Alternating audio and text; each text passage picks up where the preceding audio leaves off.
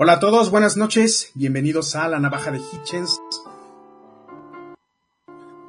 De semana a semana vamos a tratar de rasurar, por decirlo así, eh, ideas que la gente suele afirmar sin evidencia. Me acompañan el día de hoy, como todas las semanas, mis amigos y compañeros, Armando Trotsky, Alan de la Garza, Escepticismo Racional, y nuestra invitada del día de hoy, eh, conocida como Bruja Sapo, del podcast Brujas Blasfemas, ¿Cómo están? Hola, hola. ¿Todo bien? Señor, usted.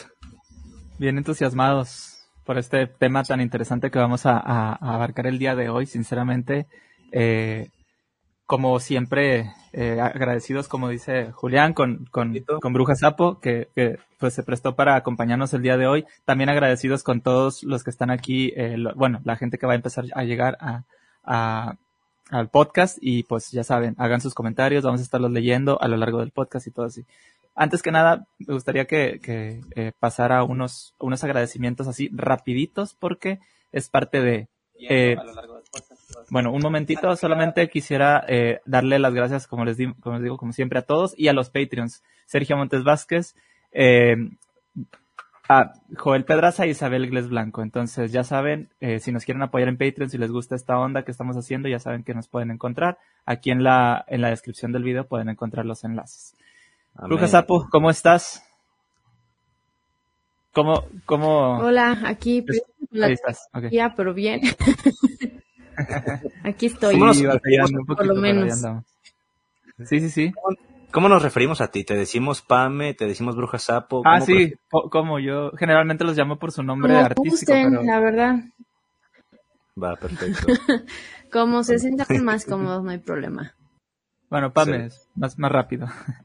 Este. Creo que es importante también dar paso a una sección importante, una sección muy bonita que tenemos, que es la de mandar a la mierda. Y en esta ocasión vamos a mandar a la mierda a tres personajes principalmente.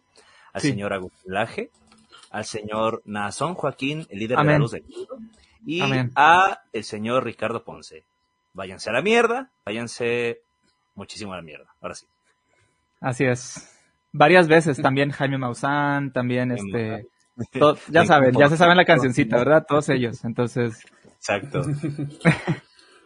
Entonces, bueno, eh, ¿cómo estás? Si quieres hablarnos un poquito de ti para darle paso al tema que vamos a abordar el día de hoy.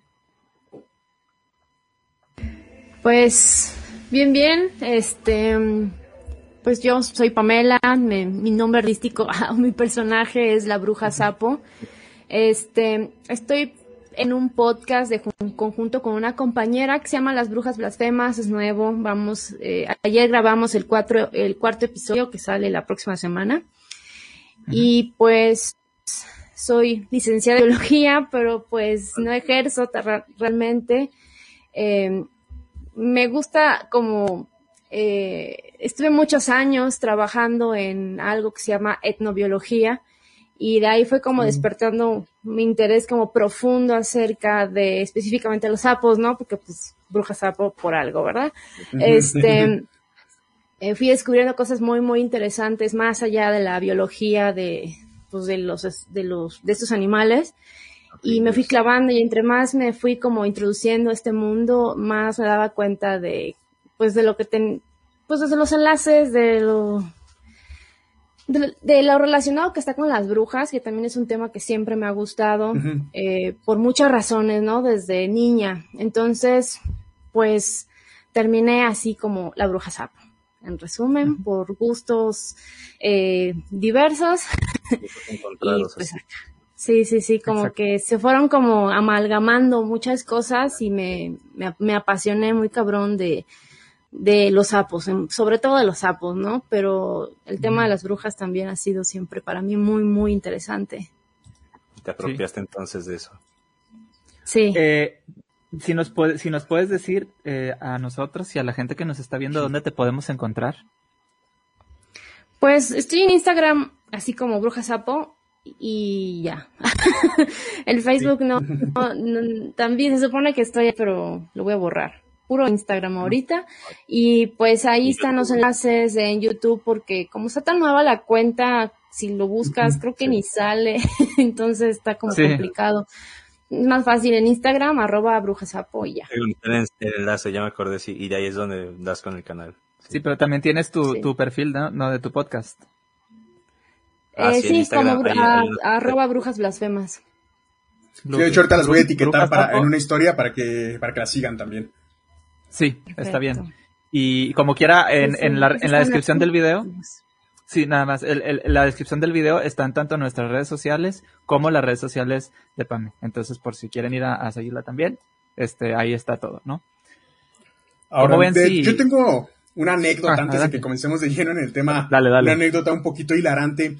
Eh, nos comentaba Armando cuando estábamos eh, perfilando a quién íbamos a invitar al, a este episodio y comentamos que nos gustaría contactarte a ti, que originalmente él te escribió y le, comentaste algo así como de, ah, pero es que a mí en realidad no me gusta la brujería verdadera, yo, yo voy más enfocada del lado de la ciencia y todo, y ya fue cuando quedamos como, bueno, es que realmente nuestro podcast tampoco va enfocado hacia la, hacia la cuestión mágica, sino a, la idea de desmentir todo esto. Tiene una visión escéptica el De hecho, la navaja de Hitchens, nosotros, este, para quien no sepa, ¿no? Eh, la, navaja de Hitchens reza de la siguiente manera. Todo aquello que pueda ser afirmado sin evidencia puede ser rechazado sin evidencia. Entonces nosotros tomamos eh, algunas creencias a veces muy estúpidas, a veces eh, muy, muy populares, pero sin fundamento, las analizamos y las mandamos a la mierda junto con la gente que las propaga, como, como ahorita decimos. Por eso estamos haciendo nuestra lista de mandar a la mierda a dos, dos que tres por ahí porque, porque pues analizamos lo que, lo que, lo que hacen y se lo han ganado. Entonces, este, exactamente. Entonces, por eso, por eso, esa es la historia, ¿no? Llegamos a tu un comentario en el, eh, en la cuenta de Pablo Salum de Ley Antisectas, que ah, le mandamos un saludo, ah, Pablo. Sí. Y, ya de ahí cuando vi como que dije, pues me gusta su podcast, eh, tiene un poquito de episodios, pero me agrada lo que hacen y creo que es exactamente las personas indicadas con las que podríamos llevar este tema. Y pues sí. Ah, sí, sí. De hecho, les tenemos, de la vida. Exacto. No, y al final es que realmente esto, esto es algo bastante bueno para, para nosotros porque hay tan, hay tan pocas cuentas, hay tan pocos creadores de contenido que realmente hacemos este tipo de, de difusión. No, no digo que seamos los únicos, pero realmente sí somos poquitos. O sea, y, y considero que mientras más gente haya. ¿Mande? Aunque cada vez somos más también. Cada vez somos más, pero, pero no somos tantos. Y, y, yo considero que mientras más gente haya que, que haga una, un análisis de cualquier tema, de un, desde un punto de vista escéptico, desde un punto de vista crítico, que, que realmente aporten algo, algo que valga la pena a las personas que realmente, digo, es bueno a veces ver, ver contenido, no sé, como que para divertirnos, ¿no? Pero también hay mucha desinformación, sobre todo tú vete a YouTube y, y, y, teclea terraplanismo y, o cualquier cosa y vas a ver cuentas gigantes de gente que sigue esas cuentas, por ejemplo. Entonces, entonces necesitamos que haya más gente y, y, promocionar el tema del pensamiento crítico porque hace muchísima falta. Entonces a nosotros nos da mucho gusto tenerte a, tener a gente como tú, como eh, las otras personas que también nos han, nos han acompañado aquí al podcast, porque creemos muy necesario que haya esa difusión, apoyarnos entre nosotros, siendo que somos poquitos, para que también ustedes crezcan, ¿no? Y, todo eso. Claro. Entonces, sí, como que pues lo bueno es ¿eh? como que pareciera que se está como poniendo de moda. Eh, y Qué pues bueno. Pues, ojalá y sí. Y Hay que aprovechar el bug. Sí. sí, sí, sí. Entonces, bueno, ¿qué tal si, si empezamos con el, con el tema? Porque hay muchísimas cosas de las cuales tenemos que hablar y considero que, que sería bueno empezar a, abarcarlo de una vez. Una vez, perfecto. Pues Entonces, claro. estamos en este podcast, podcast que se llama... Quería comentar. Bueno, nada más para que, ya ahí como viene en la, en la, en la descripción, sí, el retorno de las brujas y van a ver por qué lo, lo llamamos de esa manera. De verdad que no tiene... O sea, un segundo no creo que, vaya a estar aburrido porque el tema está buenísimo. Ahora sí. Como introducción, eh, me gustaría comentar que antes de la ciencia, antes de la medicina, del pensamiento racional, eh, el empirismo dio pie a la mezcla de creencias ancestrales con el uso de la naturaleza, confiriendo de alguna forma a esta misma ciertos poderes sobrenaturales para sanar, explicar y trabajar el día a día de lo que era incomprensible en ese momento en los orígenes de la civilización humana una forma de razonamiento empírico mágico aún no estaba contaminado por la institucionalización del pensamiento religioso y particularmente del pensamiento religioso judio-cristiano. Con el paso del tiempo y el avance, entre comillas, esto de avance, eh, traído de la mano del cristianismo, los enemigos naturales de esta ideología de, de, las religiones abrámicas se hicieron notar. Entre ellos el chamanismo, el culto a la fertilidad, tan criticado por la Iglesia, el uso de supuesta magia medicinal, era algo que contrariaba a la ideología pseudo salvadora de la Iglesia, y los enemigos y las enemigas de esta ideología adquirieron forma. La persecución comenzó, sumando a esto el hecho de que la figura femenina pues empezó a ser mancillada sistemáticamente por el modelo de creencias judeocristiano. Eh, esto da pues como tal un caldo de cultivo, un, caso hirviendo, se podría decir, que derivaría en la persecución y creación eh, de la figura notablemente malignizada por este tipo de pensamiento, eh, por las instituciones religiosas que se conoce como bruja. No sé cómo vean esto como para comenzar a hablar. Yo quiero comentar una cosa, que de hecho también se lo comentaba a Pame, que siendo así bien ñoño, me acuerdo de la serie de Castlevania. No sé si a ustedes les guste ver series y particularmente esa serie si les guste en caso de que la hayan visto. A mí sí me gustó bastante, digo, yo siempre fui muy fan de la saga Castlevania.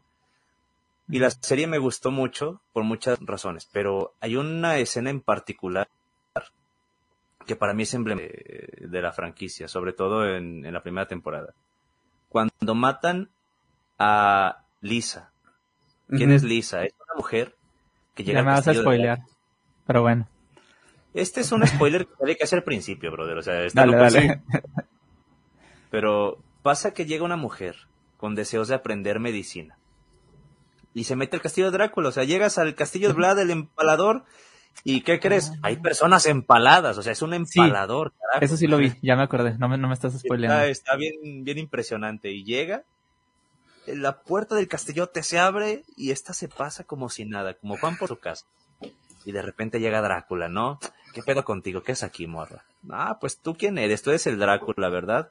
Oye, ¿por qué no me tienes miedo? No, es que yo quiero conocerte porque eres interesante. Quiero que me enseñes la ciencia. Quiero que me enseñes a sanar a la gente, así, así, así. Veo que tú no eres como los demás seres humanos. Total, conectan y toda la cosa. Resulta que con el paso de algunos años, ella empieza a ejercer la medicina. ¿Pero qué crees? La iglesia la acusa de brujería. Es que esta tipa hace el amor con el demonio. Y esto que les está administrando a ustedes no es otra cosa que la brujería, son cosas diabólicas. Y la queman ahí en la hoguera. Entonces, yo le platicaba a Pame que esa anécdota, bueno, más bien esta escena de la serie, inmediatamente se me viene a la cabeza con el tema que, que ha propuesto, que, que se ha propuesto aquí en el podcast, ¿no? Entonces, yo es lo que quería aportar ahorita, mi, mi, mi aporte ñoño del momento. Ok. Oh, eh, sí, yo soy más fan, pero de los videojuegos de Castlevania, pero sí vi esa parte, fíjate, porque es, el primer capítulo, ¿no? Cuando pasa eso. Sí. Sí, sí, sí, lo vi. Este, eh, realmente, pues a eso va prácticamente lo que vamos a estar abordando el día de hoy. Nos vamos a enfocar mucho en, en la fama, por decirlo así, que no se ganaron, sino que les adjudicaron a, a, las, a las mujeres que, que, que, hacían ciencia, que hacían, que se dedicaban a la biología, a la medicina, y cómo, y cómo fue esta casa, ahora sí, como, pues de ahí salió, ¿no? La frase. Sistemática, totalmente. Exactamente. Entonces, no sé si antes de, de continuar, eh, Pame, quisieras comentar algo de, de, de, lo que vamos a hablar, o sea, alguna impresión de lo que, de lo que viene más adelante. Este, no estoy segura. Mejor les escucho a ustedes para ir entrando como en calor. dale, dale, como Pues eh, nos gustaría empezar obviamente eh, de inicio hablando cómo empieza la, la idea de clasificar, que creo que es el primer error que se comete como especie humana, clasificar qué es bueno, qué es malo, qué es bruja, qué no es bruja y cosas así.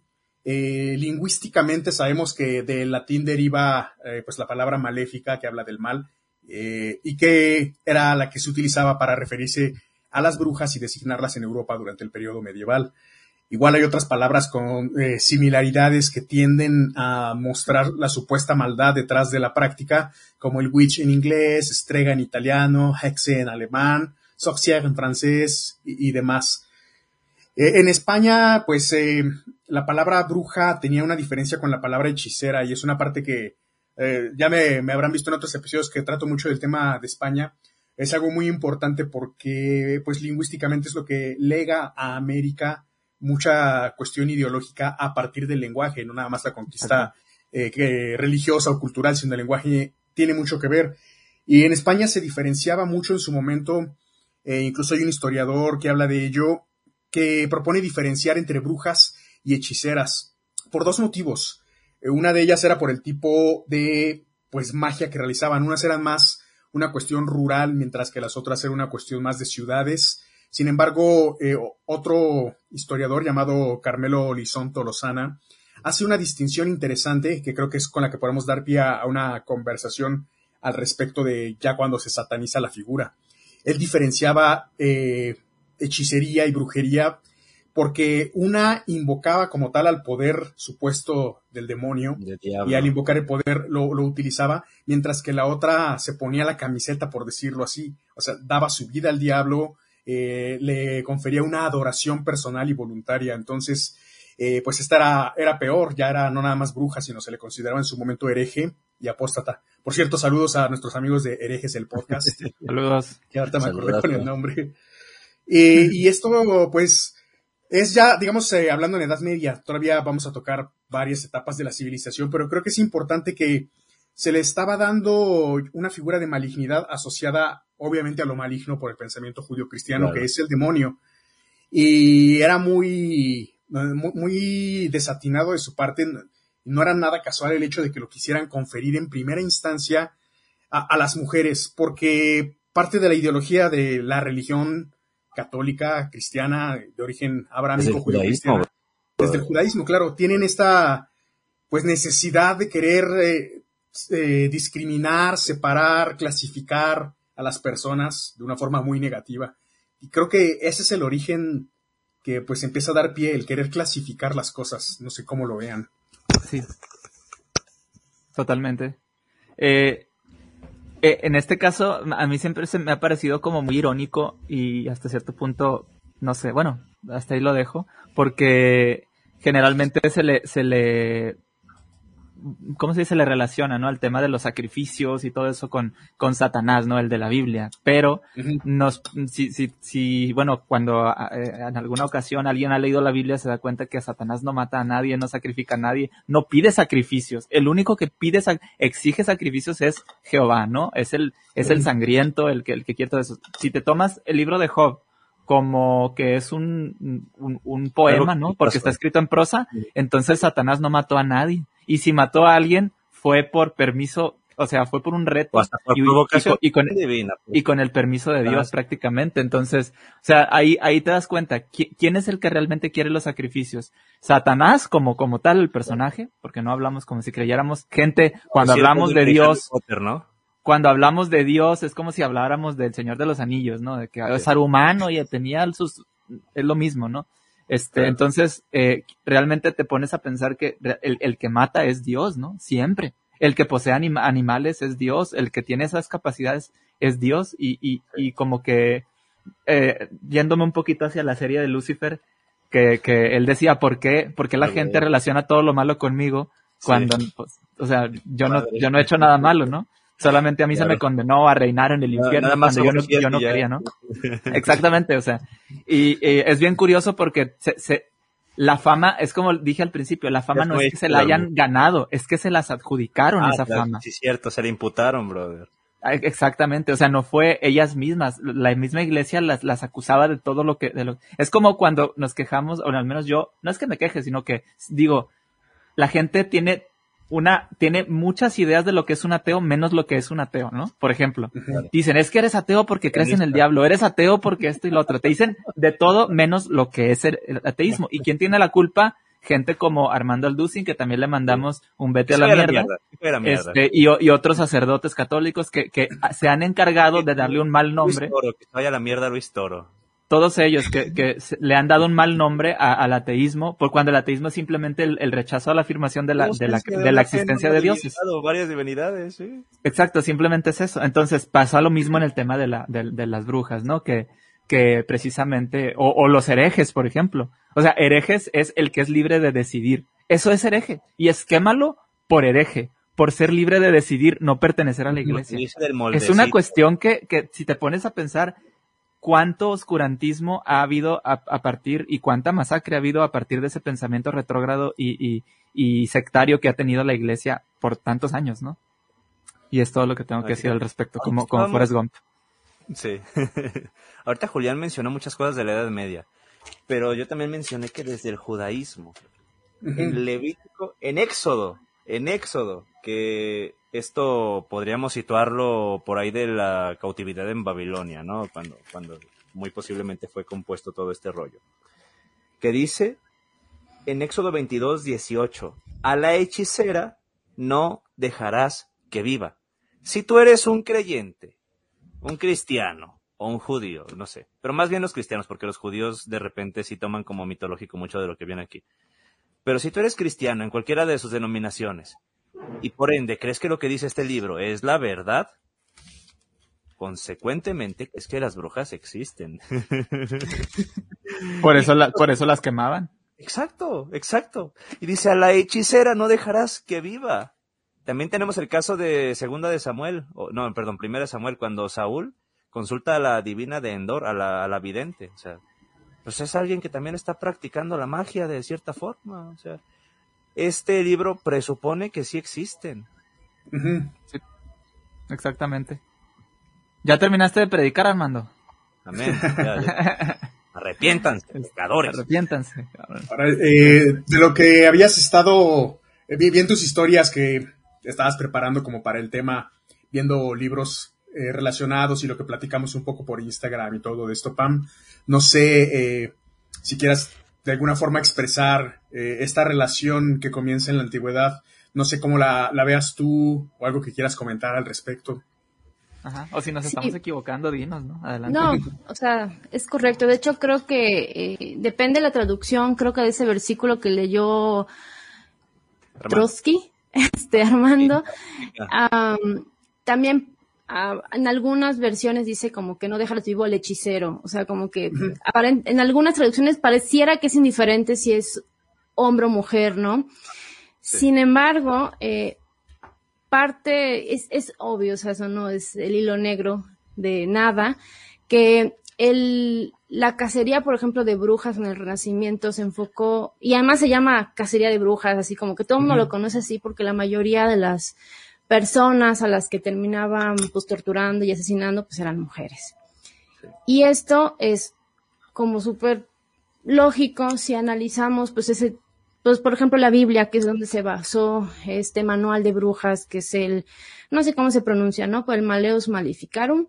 Em, y pues saqué aquí unos pequeños fragmentos no por ejemplo en un texto este es un fragmento de un texto apócrifo cristiano eslavo que se llama la antigua crónica rusa, que es del siglo XIX, pero pues dice así textual, las mujeres más bellas son causa de carestía, impiden la abundancia.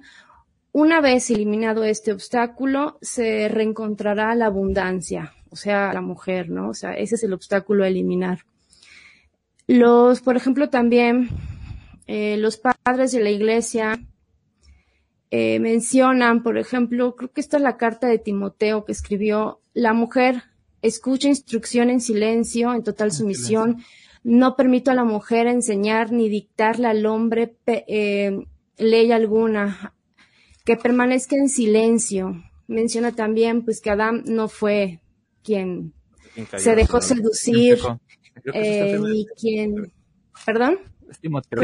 estoy confundiendo aquí. Ajá, sí dice Timoteo. No, no, sí, sí, sí, sí, viene. que Adán pues no fue el que se dejó seducir ni que fue incitado, inducido a transgredir, la ley de Dios, sino pues fue la mujer. Eh, San Agustín, por ejemplo, menciona, eh, a mí esto se me hace bien fuerte. Eh, no importa que sea esposa o madre, siempre va a ser la seductora a quien debemos eh, siempre va a ser Eva, o sea, refiriéndose a las mujeres, no importa que sea tu mamá o tu madre, siempre hay que verla como la seductora, como Eva, a quien hay que pues tenerle como cuidado o miedo, ¿no? Y obviamente, en base a estas cosas son las que se escribió, se escribió este pues, famoso manual para cazar brujas. Por eso, pues, no sé, hay cifras, ¿no? De que una de 100 de eh, 90 de cada 100 personas que murieron, pues fueran mujeres o más, ¿no? O sea, eh, es brutal. Em, también por en uno de tantos libros que estaba checando, pues menciona que eh, es más, voy a buscar para no hacerme los tengo. Tú dale, tú dale, tranqui. Mientras tanto, este, pero tienes toda la razón. Ya lo chequé. Ok. Es una parte que también me llama mucho la, la, la, atención porque habla de la ambigüedad de la posición masculina en, pues en ser hechicero o hechicera o brujo o bruja, ¿no? Em, voy a leerlo tal cual. De todo lo visto hasta el momento, se, deduce claramente que las mujeres se les acusaba de brujería porque se les consideraba moralmente más débiles que a los hombres y por tanto eran presas más fáciles del diablo y sus tentaciones. Los hombres eran culpables de la brujería cuando sus crímenes presentaban también una vertiente política o religiosa. Esta característica se daba muy rara vez en las mujeres había una diferenciación muy marcada en el orden cultural. La mujer era la bruja como, entre comillas, baja, que, practicaba el maleficio porque era adepta del diablo y a menudo ni siquiera se daba cuenta de ello.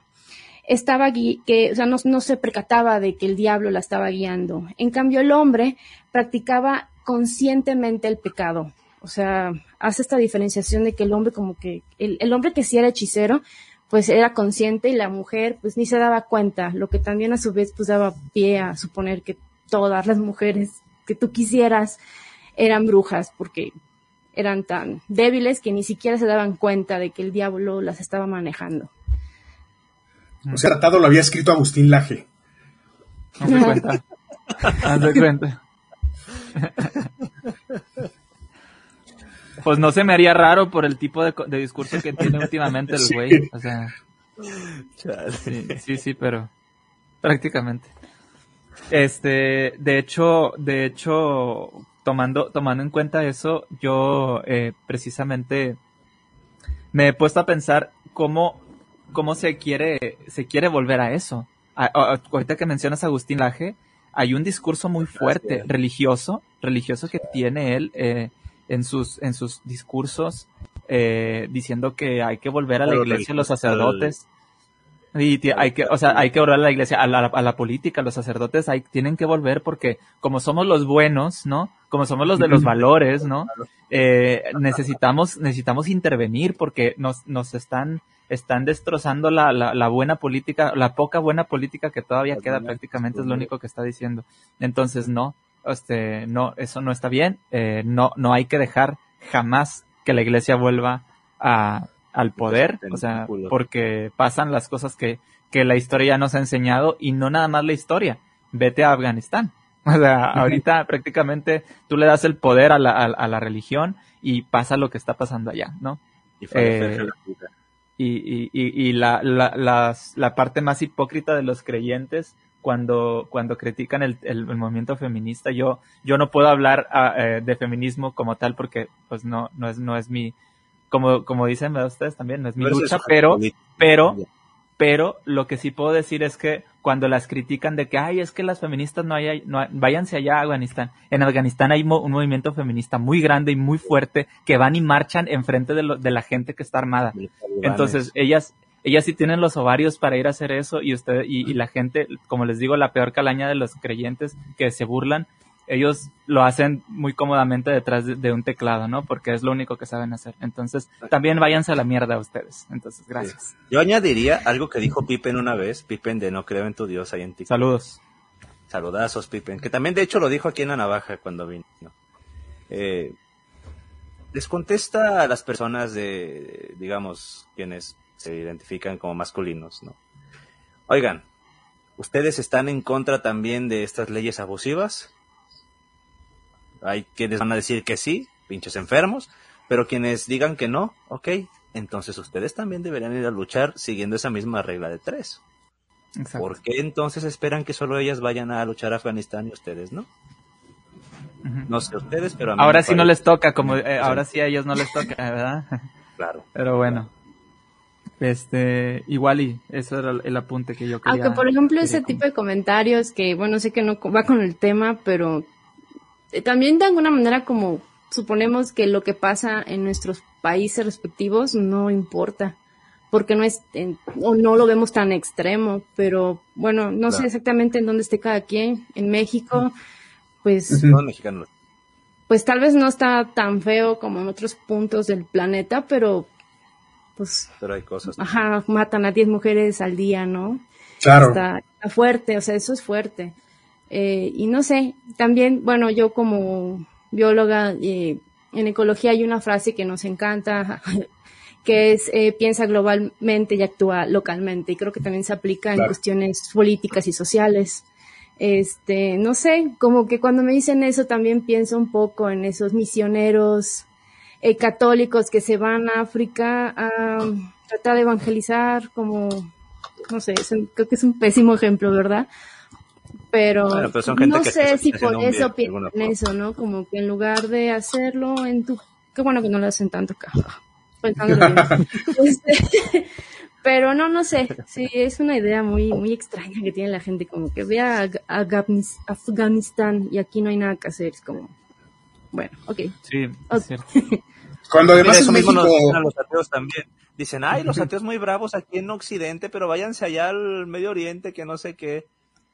Aparte de que si hay ateos que sí van y promulgan la no palabra del no señor, pues es como si aquí en el, este lado del mundo no hubiera nada por hacer, o sea, tienes allá a los religiosos metiendo sus tentáculos ahí para prohibir el aborto porque están matando bebés y, y que las, las bodas entre personas del mismo sexo porque eso va contra los buenos, las buenas costumbres y las demás cosas. Los buenos valores. Exacto. Entonces, como, como, como si no, como si no hubiera necesidad de cuestionar las creencias de este lado del mundo también. Lo que pasa es que les incomoda que estemos aquí y dicen, si no están aquí, van a estar allá, o sea, si están allá, no estarán aquí. Y si los matan, pues mejor, ya no van a regresar. Entonces, pues, básicamente es lo que quieren, ¿no? Sí, sí, no, o sea, está raro. El otro día platicaba con unas amigas justamente en un grupo de mujeres ateas. Eh, yo estoy en México, pero hay una, había una compañera que está, creo que, si no me equivoco, está en Colombia y comentaba pues que ahí está como más severa la situación respecto a a ser ateo. Ahí, eh, en las escuelas no son laicas, por ejemplo. O sea, ya, ya ni siquiera cosas como aborto o matrimonio igualitario. es algo tan básico como que la educación primer es laica. este, y yo me, me platicaba las experiencias de cómo ella se sentía frustrada de que a su, a sus hijos los, en una, pues le están enseñando en una, están yendo a la escuela, este, se dio cuenta a través de clases virtuales y escuchando cómo la maestra de X materia, antes de empezar la clase, pedía una oración a Dios y era como de... Es lo mismo que nos cuenta Adán. Adán y la manzana es de ahí, precisamente. Sí, oh, no, no, no. ¿Adán no es de Colombia? ¿No es de Colombia? Es, de Panamá. Él es de Panamá, sí, es verdad, es verdad. Pero, pero, también hay países donde se, donde se sufre eso, sí. Sí. Sí, que, o sea, ni siquiera lo más básico como educación laica, o sea, pero pues no, sé tú que nos empeñamos en voltear a ver cosas que... Sí. No, no sé, no sé, a la gente. Por cierto, saludos a En comentar ahorita, sí, saludos a Dan. En comentar es que en México esto, que es un problema fuertísimo, lo de la violencia contra la mujer. Incluso acaba de salir en Star, que antes era Fox, una serie que muy novelizado, pero habla del tema, pues, a mí me gustó la serie. Eh, no, no, no le tiraría en contra, porque creo que vale la pena hablar del tema y, lo están haciendo a su manera, pero lo están haciendo. Se llama No fue mi culpa la serie de ex Fox, ahora Star. Y lo que quería decir es que en México está muy institucionalizado esto de la violencia y del no escuchar las voces de quienes se quejan, eh, e incluso criticar que haya manifestaciones en contra de que el gobierno no hace nada. Y un problema grande que de fondo reside en esta institucionalización de ignorar las demandas, de ignorar las quejas y de no hacer nada con los casos de violencia, precisamente tiene que ver con qué tan arraigado está uno u otro país a, ideologías religiosas. Creo que de fondo que carcome todo. Y retomando el tema de lo que estábamos hablando del medioevo, del Malus Maleficarum y demás, eh, el fundamento del catolicismo ha creado en la mentalidad, digamos, eh, del mexicano promedio, no es que no haya gente que ya haya despertado de esto, pero el promedio, la gente que, que no le importa, que no quiere hablar al respecto ni del tema, es porque está pues muy cegada porque por la minimización sistemática que la sociedad le ha dado a ciertos sectores y que precisamente es lo que hace que, que no se les escuche, que no se les dé una voz y, y, y una justicia como tal detrás de ello. Remitiéndome un poquito a lo, de, a lo del Marius Maleficarum, hay algunos apuntes también de cosas que, pues obviamente ya escuchando la cita y desde el punto de vista crítico y, y el pensamiento más abierto, suenan nefastas, ¿no? Sí. El, el, libro este que escribieron dos eh, personajes en Alemania con la idea de demostrar que era una bruja que, y que no, y darle un soporte teológico. El libro negro de la, el libro negro de la mano izquierda de Ah, hazte cuenta, ¿no? hazte cuenta, pero este era de Heinrich Kramer y Jacob Springer. Eh, pues era un montón de. El Nicolás eh, Márquez de aquel tiempo. Eran el Nicolás Márquez y el Agustín Laje de su época, prácticamente, ¿no? Haz de cuenta. Nada más que si tenían licencia, si tenían licencia para matar. Qué bueno que estos sí, güeyes, sí, sí. ¿no? Qué bueno. No, ahorita más bien lo que tienen es una, es una en ciencias políticas y Mira, y, y, y, quiero, quiero hacer un paréntesis, nada más, Julián, perdón por la interrupción, quiero hacer un paréntesis sobre, sobre esto que, que digo que qué bueno que no tienen licencia para matar. Para quien me siga en TikTok, yo hago, yo hago debates en vivo Ay, en, sí, en, en mi cuenta. Y generalmente yo cuando, cuando me dicen, sí. es que Dios es bueno, Dios es, es un ente moral y todas estas cosas, yo les pregunto, eh, entonces, ¿cómo justificas la moral de Dios cuando manda matar niños en la Biblia, no? Matar niños de pecho, o sea, sí, ni siquiera, no. o sea, Ay, eh, y, y, y, y, te, te, sorprenderías y te daría coraje escuchar que hay gente que, que lo dice harían, bro. que sí lo harían. El ungido hay oficial. gente que dice, hay gente que dice que sí lo haría, más de uno, y Pero es lo alarmante. dicen sin ninguna pena delante de las cámaras, ¿qué pedo? Lo dicen, a veces hay 300, 400 personas en vivo y lo dicen sin ningún reparo. Si Dios me diría, me dice, me dice que tengo que ir a matar a esos, a esos niños, pues sí lo haría porque es Dios y Dios sabe por qué lo hace. Él, además, o sea, la justificación es porque es Dios y ya. O sea, imagínate con el poder que se sentiría gente en 2021 si tuvieran licencia para matar en nombre de Dios. E, eso, eso es preocupantísimo, Ay, ¿no? Y luego, sí, me, y luego me dicen en algunos comentarios, ay, ateíto, que te ofendes cuando te dicen eso. Yo, como, como chingados, no te vas a ofender. como, como, no te vas a ofender, mínimo, mínimo te, te va, te va a hacer ruido que alguien diga, sí, que alguien diga que, ajá, que alguien, que alguien diga eso, porque precisamente eso, eso es una de las pruebas de las, eh, por las cuales, si ahorita lo harían, con, con, con qué, con qué descaro no lo hacían antes. antes. O sea, no manches, o sea ¿sí? ese es el punto. Entonces, bueno, eso es lo único que quería comentar porque precisamente ese tipo de comportamiento que ahorita no tienen permitido, eh, no tienen permitido porque la ley se, lo, lo prohíbe para todos. No lo hacen sí, porque no pueden, pero si sí No lo hacen porque no pueden, no porque no quieran. Eso es lo que quiero, lo que quiero puntualizar. Sí. Pero ahora sí, ahora sí, disculpa Julián, yo sé que te... No, no te preocupes. Lo, lo, que quería era más que nada tratar el contexto detrás de estos dos individuos que tuvieron la mala suerte, los otros dos, de escribir este libro, el, el Malus Maleficarum. Antes de, de, entrar de lleno en ellos, hay un poquito de contexto histórico. Por ejemplo, eh, ya en la antigüedad, en Grecia y Roma, había ciertos tratados en los que se veía negativamente a la brujería, pero sin el corte misógino. Eh, Plinio el Viejo, en un libro llamado Naturalis Historia, alude a la interdicción de la misma Roma por, por la ley de ciertas tablas que dice que, de acuerdo a una llamada Lex Cornelia, eh, se prohibía la práctica de, rituales y hechicería y condenaba a muerte a aquellos que se daban a los procedimientos.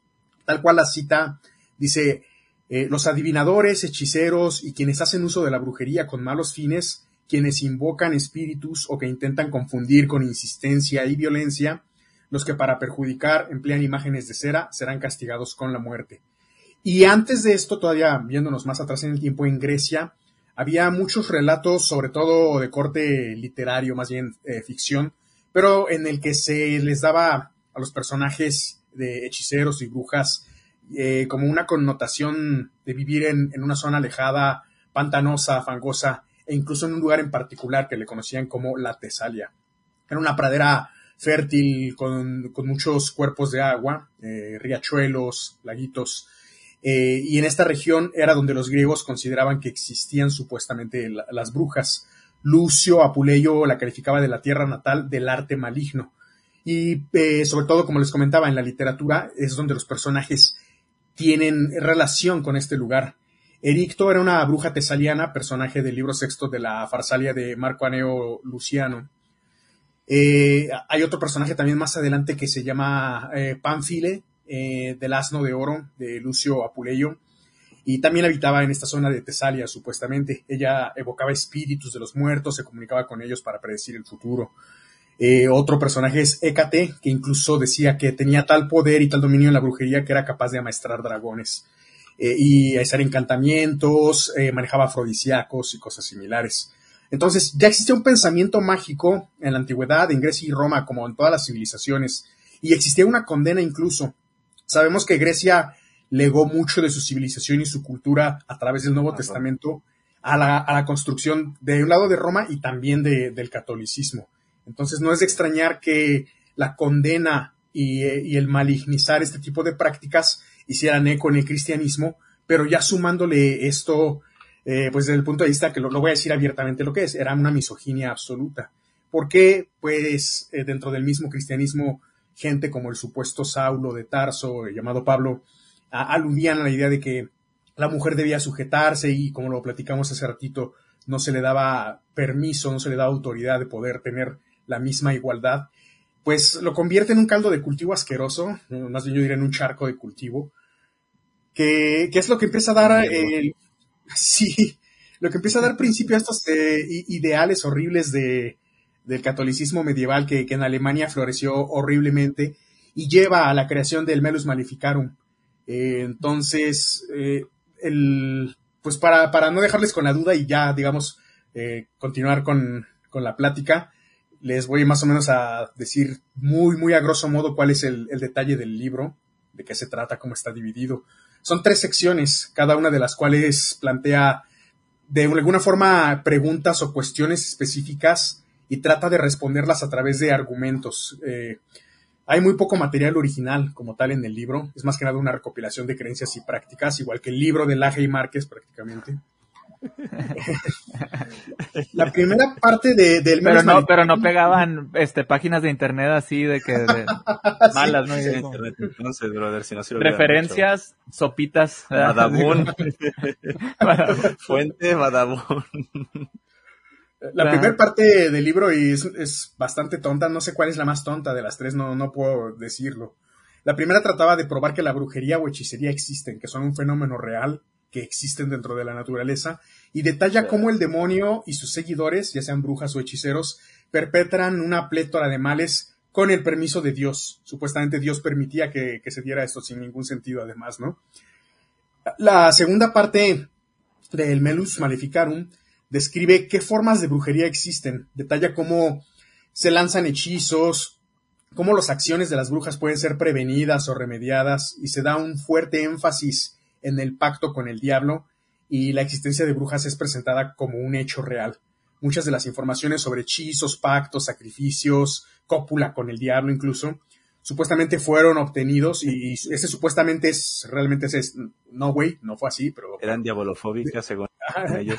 De, juicios inquisitoriales que los que los mismos Sprenger y Kramer habían llevado a cabo estos juicios.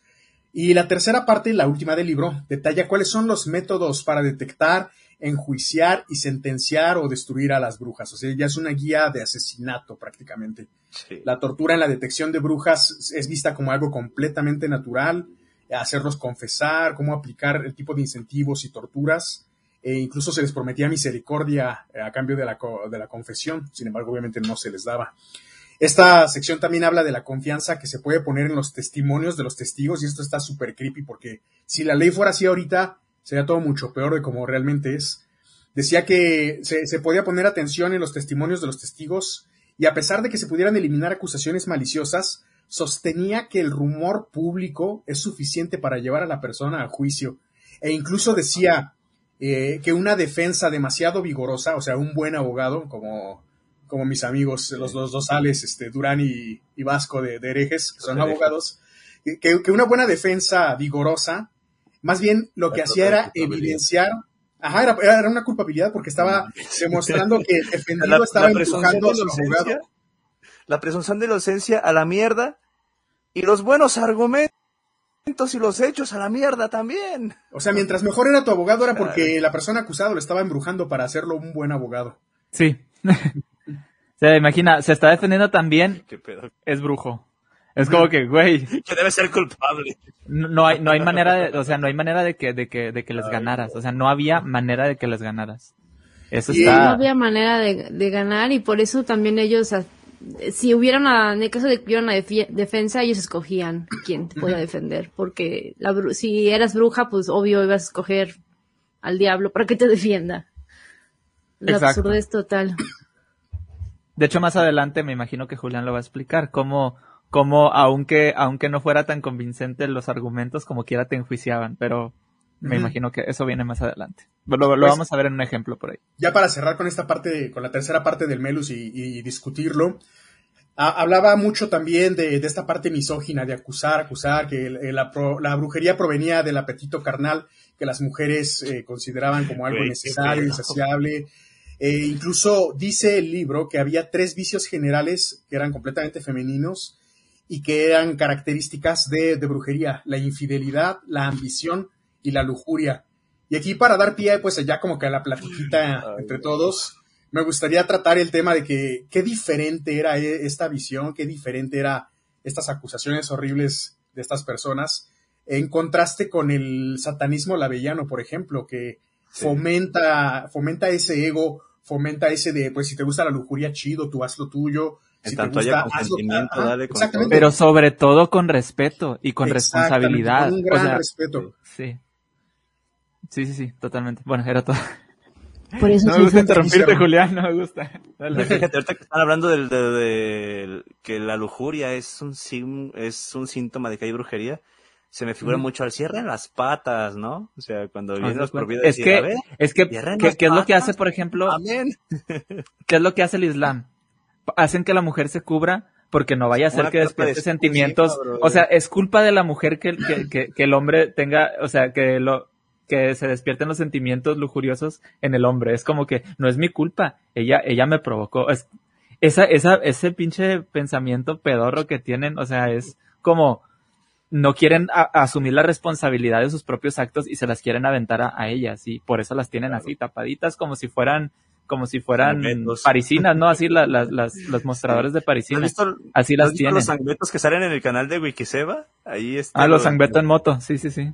ándale, como si fueran sangbetos, ¿verdad? Pero sin las motos. Pero, pero, pero es una, es una, o sea, todavía lo, lo peor de todo es que todavía se vive bajo esa, y si se fijan, bueno, no, no digo que sea todo el caso, pero generalmente ese pudor tan, tan exagerado y tan ridículo que hay es por el cristianismo como tal. Tú, tú ves algunas civilizaciones primitivas, llámalas si quieres así, en donde la gente anda desnuda como si nada y no hay, y no hay como, ¿cómo se dice?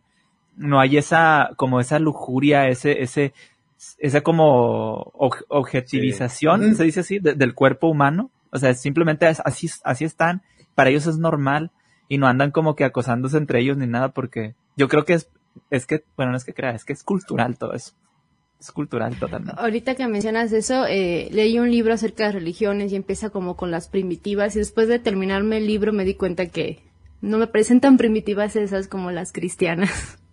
Completamente. Sí, lo, peor es que estamos viviendo en, esa, en esa... Que adoraban a la naturaleza o que parte de, su, de sus rituales de fertilidad era hacer como pues tener sexo en el campo de maíz. Este, aún a pesar de cosas que así como que nos, bueno, nos parece como muy extremo porque pues, estamos, evangelizados, este, no me parecen tan primitivas como ese Dios que pide sacrificar niños. Sí. Lo peor es que lo prefieren defender eso de sacrificar niños. Me gusta mucho un swinger, brother. ¿Qué les me, me gusta mucho. me gusta mucho poner ese ejemplo de, de sacrificar niños o de decir, eh, tú, tú serías mi esclavo y me permitirías que, que, yo te golpeara hasta dejarte inconsciente. La Biblia dice que tú serías mi propiedad y si no mueres, entonces está bien. Entonces, o sea, prefieren defender eso a defender, por ejemplo, los derechos de, de derechos humanos, o sea, que, que todos deberíamos de tener. es como, güey, ya deja eso, ya, o sea, la religión ya, ya como decirlo así de manera, sí, ya pasó de moda, por decirlo de alguna forma, así muy, Es, Ya deja, deja esas, esas tradiciones obsoletas, ya estamos en, en, en, otro, en otro mundo distinto, pero bueno, es, mira, ya como, como notita final para, para, para dejar de interrumpir aquí al, al buen Julián, pobrecillo. este, no, te creas, es simplemente voy a, voy a decir unas palabras que dijo Matt de la Hunty en, en eh, cuando lo, invitó este Manel, saludos a Manel, que de hecho va a estar el domingo conmigo eh, en, en, mi podcast. Eh, él, él, le pregunta que cómo ve el ateísmo, por ejemplo, dentro de, no sé, o sea, o la religión, mejor dicho, cómo ve la religión dentro de los siguientes años, dice, y dijo él, yo no voy a, a lo mejor, obviamente no voy a vivir para ver que se radica la religión porque es muy difícil. Armando, por cierto, no te ves. Eh, eh, pero para cuando yo muera, sé que voy a presenciar un gran cambio socialmente hablando y tradicionalmente hablando de en cuanto, en cuanto a esto. Ya la religión no va a tener el peso que tiene el día de hoy y que tenía. De hecho, ya no tiene el peso que tenía hace 10, 20 años. Eh, y dentro de otros 10, 20, 30 años va a perder muchísimo más peso. Y para, para allá va la tendencia y ojalá y lo podamos ver, sinceramente. Dios te escuche. y bueno, pues eh, retomando un poquito el tema, eh, ya no tanto del Milus Malificaron, sino de esto a qué llevó. No sé si nos quieras contar un poco, Pame, de eh, cómo fue que de alguna forma eh, las culturas eh, de, cualquier lado en general, en varias culturas, a raíz de todo esto, empezaron a, con la persecución como tal de la figura de la bruja como pretexto. No sé si estoy entendiendo bien como tu pregunta, este, pero por ejemplo, eh, pues es como que lo más conocido de las brujas o lo que lo primero que pensamos, bueno, muchos de nosotros es en esta cacería, ¿no? A raíz del Maleus, pero pues creo que vale la pena como resaltar que no por aquí se inventaron las brujas ni la magia ni nada por el estilo. Este, sino que en esta época lo que hicieron fue como nombrarlas este, sacarlas como de una cierta oscuridad, por decirlo así, y pues como describirlas. Em, ¿Me repites bien tu pregunta, Julián? Como que no la entendí al 100. No, no te preocupes. Más, más que nada era la idea como después de, del Maelus y cuando ya teníamos un background histórico de que ya se, se veía como algo maligno, eh, cómo es que en diferentes culturas empieza a explotar la persecución. Ah, ok. Ok, ok. Pues, por ejemplo, o sea, ¿cómo, cómo se propagó? ¿Cómo te refieres? Okay. Yo tengo algo que, con que puedo ayudar o a lo mejor complementar para que nos puedas a lo mejor ayudar un poquito más. Eh, por ejemplo, generalmente la iglesia ha actuado en consecuencia a que ve algún, alguna amenaza a, los, a, las, a los dogmas que tiene, ¿no? Ha pasado siempre. Cuando alguien viene a, proponer algo nuevo o vino a, proponer algo nuevo, siempre se metía a la iglesia y silenciaba a quien iba en contra, ¿no? En este caso la mujer estaba ganando poder, conocimiento eh, y todo eso, entonces eso sería hasta cierto punto una de las causas por las que se, se, empezó a perseguir a las mujeres que querían entrar al, campo científico, ¿no? O al campo de la medicina, la química y todo eso. Pero bueno, no sé si eso te ayude como para la pregunta. Digo, es como yo la entendí, de hecho, también. La pregunta de Julián. Sí, más o menos yo también la entendí por ahí. Se, supone que en el Renacimiento estaban tratando de salir del oscurantismo medieval se supone, ¿no? Según ellos. y creo que en parte por eso, eh, pero mm, no estoy tan segura el por qué, o sea, es que no quisiera como afirmar algo que no estoy tan segura como a nivel histórico de cómo se propagó. Sí, pues estoy muy de acuerdo con lo que comenta Alan. O sea, como que había un trasfondo eh, de no permitir la inclusión. Y, creo que sí, o sea, es muy razonable pensar que esto fue parte de lo que originó el problema. Sí, es que sabes que no es tanto que no, permitiera la inclusión como tal, no permitiera nada que transgrediera lo que es la, el dogma, el dogma, el dogma que ya estaba, este, que ya estaba establecido. Entonces, como ahorita lo, lo, veíamos, ¿no? En la Biblia, incluso el día de hoy podemos ver cómo, cómo se justifica la misoginia dentro de, de los textos bíblicos y, y, usan todos los medios posibles para justificar lo injustificable. Por ejemplo, en alguna ocasión debatía con, con unos compañeros del trabajo. No debatan de estas cosas en el trabajo, por favor. Está muy feo hacer eso. Aprendan de mí. El desmadre a ti, bro. Sí, es que yo, yo sí, yo sí me, yo sí me aprendo con estas cosas. Pero bueno, entonces, este, me decía a unos compañeros que, no, eh, es que, es que, el, es que el apóstol Pablo no estaba dirigiéndose a nosotros, por eso las mujeres sí pueden ser pastoras y sí pueden enseñar. Y digo, si el apóstol Pablo no se estaba dirigiendo a nosotros, entonces qué chingados hace, hacen ustedes leyendo en la iglesia las cartas del apóstol Pablo si ya no aplican a nosotros. No, pero es que no sé qué, es que al final, o sea, o, o, o, o aplica o no aplica. contexto y demás. Te falta, te. O sea, y siempre, siempre a nosotros es a los que nos falta entender y el exégesis y que no, no, no sabes a qué se referían. Y nunca sabemos nosotros. Ellos siempre saben, siendo que hay más de nueve mil denominaciones cristianas en el mundo, ¿sí? Este, por una base de datos cristiana, se las paso luego. De hecho, ya en un, hice un video en TikTok de eso una base de datos cristiana te dice que hay más de 9000 denominaciones cristianas en el mundo y otra mm, que no es cristiana, que es un, que, que, no te agrupa tanto, te dice que hay más de 30.000 para el día de hoy. Entonces es está tan dividido la, la, opinión sobre sobre este tipo de cosas en donde ni siquiera ellos mismos se ponen de acuerdo, pero si, si no se ponen de acuerdo, pero sí son buenos para para lanzar juicios hacia hacia los demás, ¿no? Hacia las mujeres, hacia los ateos, hacia gobiernos que no estén que, o que prohíban cosas que, que ellos que ellos quieren quieren hacer o que permitan cosas que ellos quieren prohibir. O sea, Habría hay que, una cuestión horrible. Que hacer un select en esas dos tablas que dices y hacer un join para ver si hay recurrencias repetitivas entre las dos.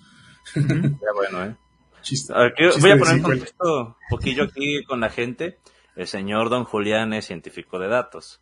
Entonces él, él hace mucho toda esta cuestión de programación y de análisis de, pues, de estas cosas, ¿no? De algoritmos y demás cosas. Quiero o sea, somos, somos, somos un trío de ñoños nosotros, entonces ya saben. Somos un trío suculento. Quiero, quiero hacer algo aprovechando este bug en el que de alguna forma terminé teniendo la palabra. Y es que voy a mandar un saludo en primer lugar a la señorita Ani, atea guatemalteca. Es un enorme placer que estés por aquí. Ahí ya vi, vi tu comentario. Sí. También a no, Rocha quiero mandarle un saludazo con mucho cariño. Y Ana Díaz no pudo estar en esta ocasión porque tiene un evento, pero me dijo que le mande saludos, entonces te mando. Te mando ¿Saben quién está también?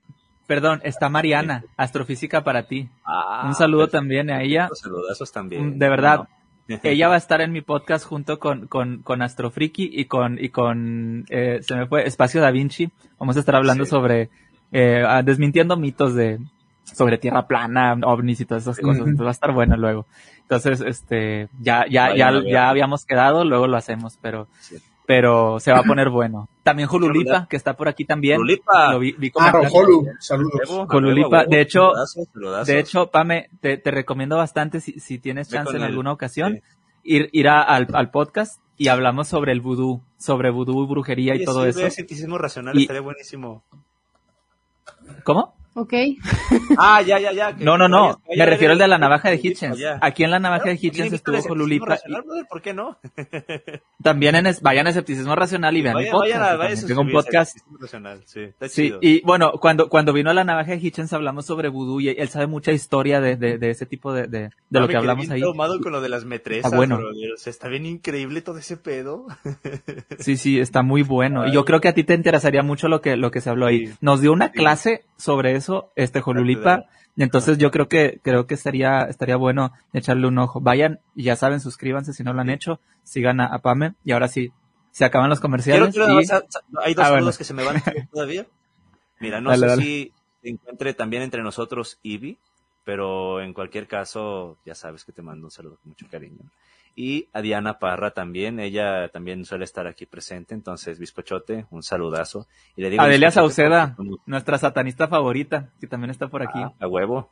No les digo, somos, somos sí. de ahí de la escuela de música y somos de un clan que somos el clan de los bizcochotes. Porque somos unos bizcochotes. y bueno, qué bueno que tengas esa, ¿cómo se dice? Qué bueno que tengas esa, esa autoestima. Esa autoestima. ya sé. No, también por, ahí andaba diciéndole a, a Temalteca, a Ani, que a ver si luego también se viene un episodio y hacemos algo chido. Luego hacemos un tema. Ya me dijo que sí, pero bueno. Ahora sí, les cedo la palabra. Creo que la señorita Pamela, la señorita Bruja Sapo iba a hablar, o no sé, pero bueno. Ah, pues iba a comentar ahorita como reflexionando más acerca de la pregunta de Julián, de cómo se propagó también esto. Este, lo he leído en varios textos, y lo he escuchado también en varios podcasts, eh, que el hecho, cuando hubo toda esta cacería de brujas, pues también se convirtió en un negocio, el de cazador de brujas. Este, era redituable ir a los pueblos y pues presentar pues su manual eh, y pues espectáculo de cobrar por cazar brujas.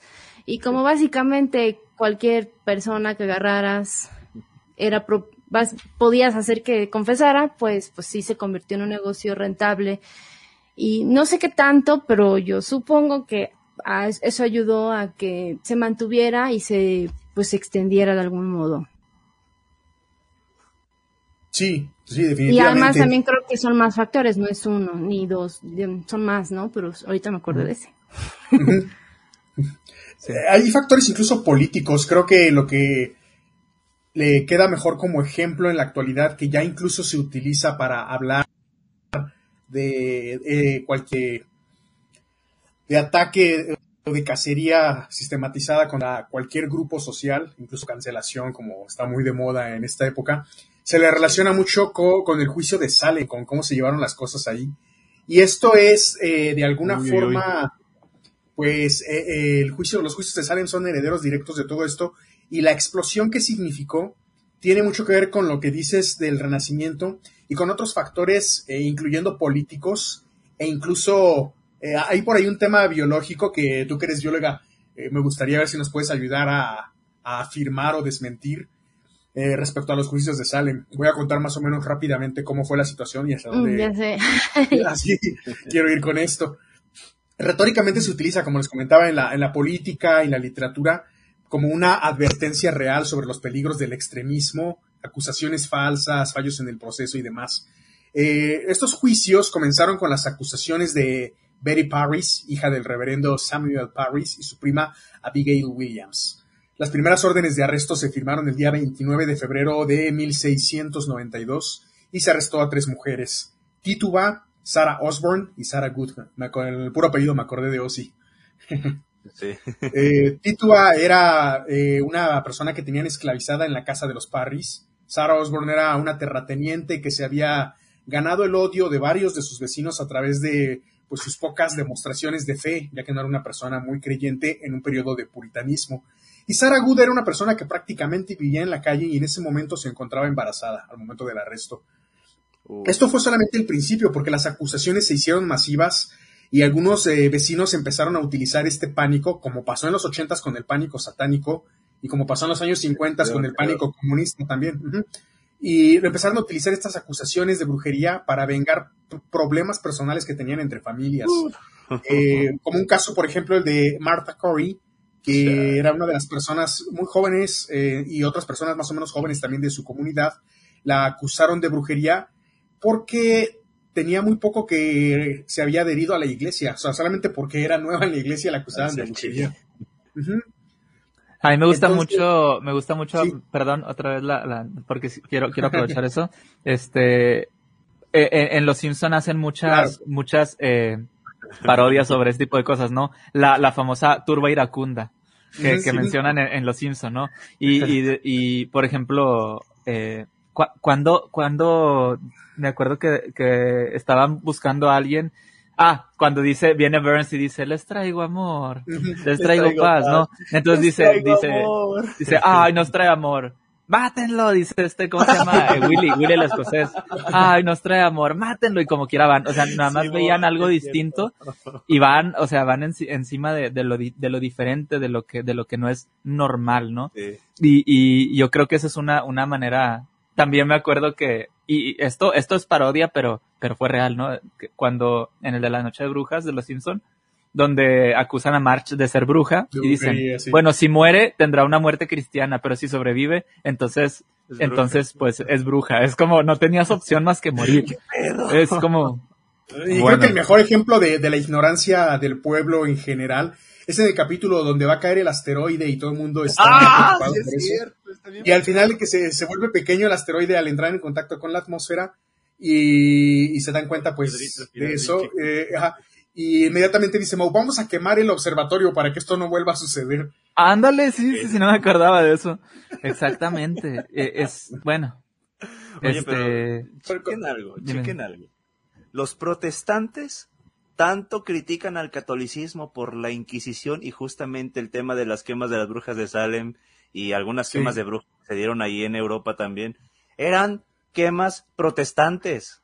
No manches, o sea, como dicen... En Estados Unidos la, la, esclavitud era, era, era de cristianos, o sea, protestantes. protestantes, Ay, no. en, en, estas épocas, entonces, eh, más o menos por ahí en 1691, eh, ocho niñas del pueblo de, esta población en Massachusetts, entre ellas la hija y, y, también la sobrina del pastor Samuel Parris, comenzaron a sufrir eh, ciertos males de origen desconocido. Eh, empezaban a hablar de pronto de forma desordenada, hacían gestos extraños y se retorcían como teniendo un tipo de convulsiones, según consta en los registros que se tienen del juicio y de la época, obviamente que no, estaban pues muy, eh, digamos, empapados de medicina real. Eh, sin una explicación científica precisamente, un médico sugirió que las jóvenes podían haber sido hechizadas. O sea, ese era el estatus de la medicina en la época. Un, médico diagnosticaba hechizo. Te hicieron un trabajo. Ey, ey, pero antes, antes, eh, antes los científicos y los, y los médicos eran creyentes. Sí, sí, sí. Ah, por eso es mejor. Como dice el filopalomo, si los cristianos no hubieran existido, no, pues mira. Aleluyo, lo, lo aleluyo. Lo, lo, lo aleluyo. no, ¿no viste el último video que subió, brother, que dice que si la ciencia existe es gracias a la religión? porque la Biblia dice, no lo vi, pero Dios creó el mundo con orden y por ese orden es que es posible hacer estudios, pero dice textualmente, brother, y yo a lo mejor digo, mala elección de palabras, algunos hermanos incluso lo corrigieron, pero que dice, si la ciencia es posible es gracias a la religión, porque la Biblia dice que Dios hizo el universo con un orden. Dios inventó la ciencia. Me, encanta escuchar eso.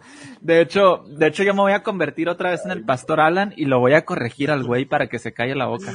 este, a veces, a veces me, me, pongo el papel de pastor a debatir con mis amigos ateos y les doy una arrastrada.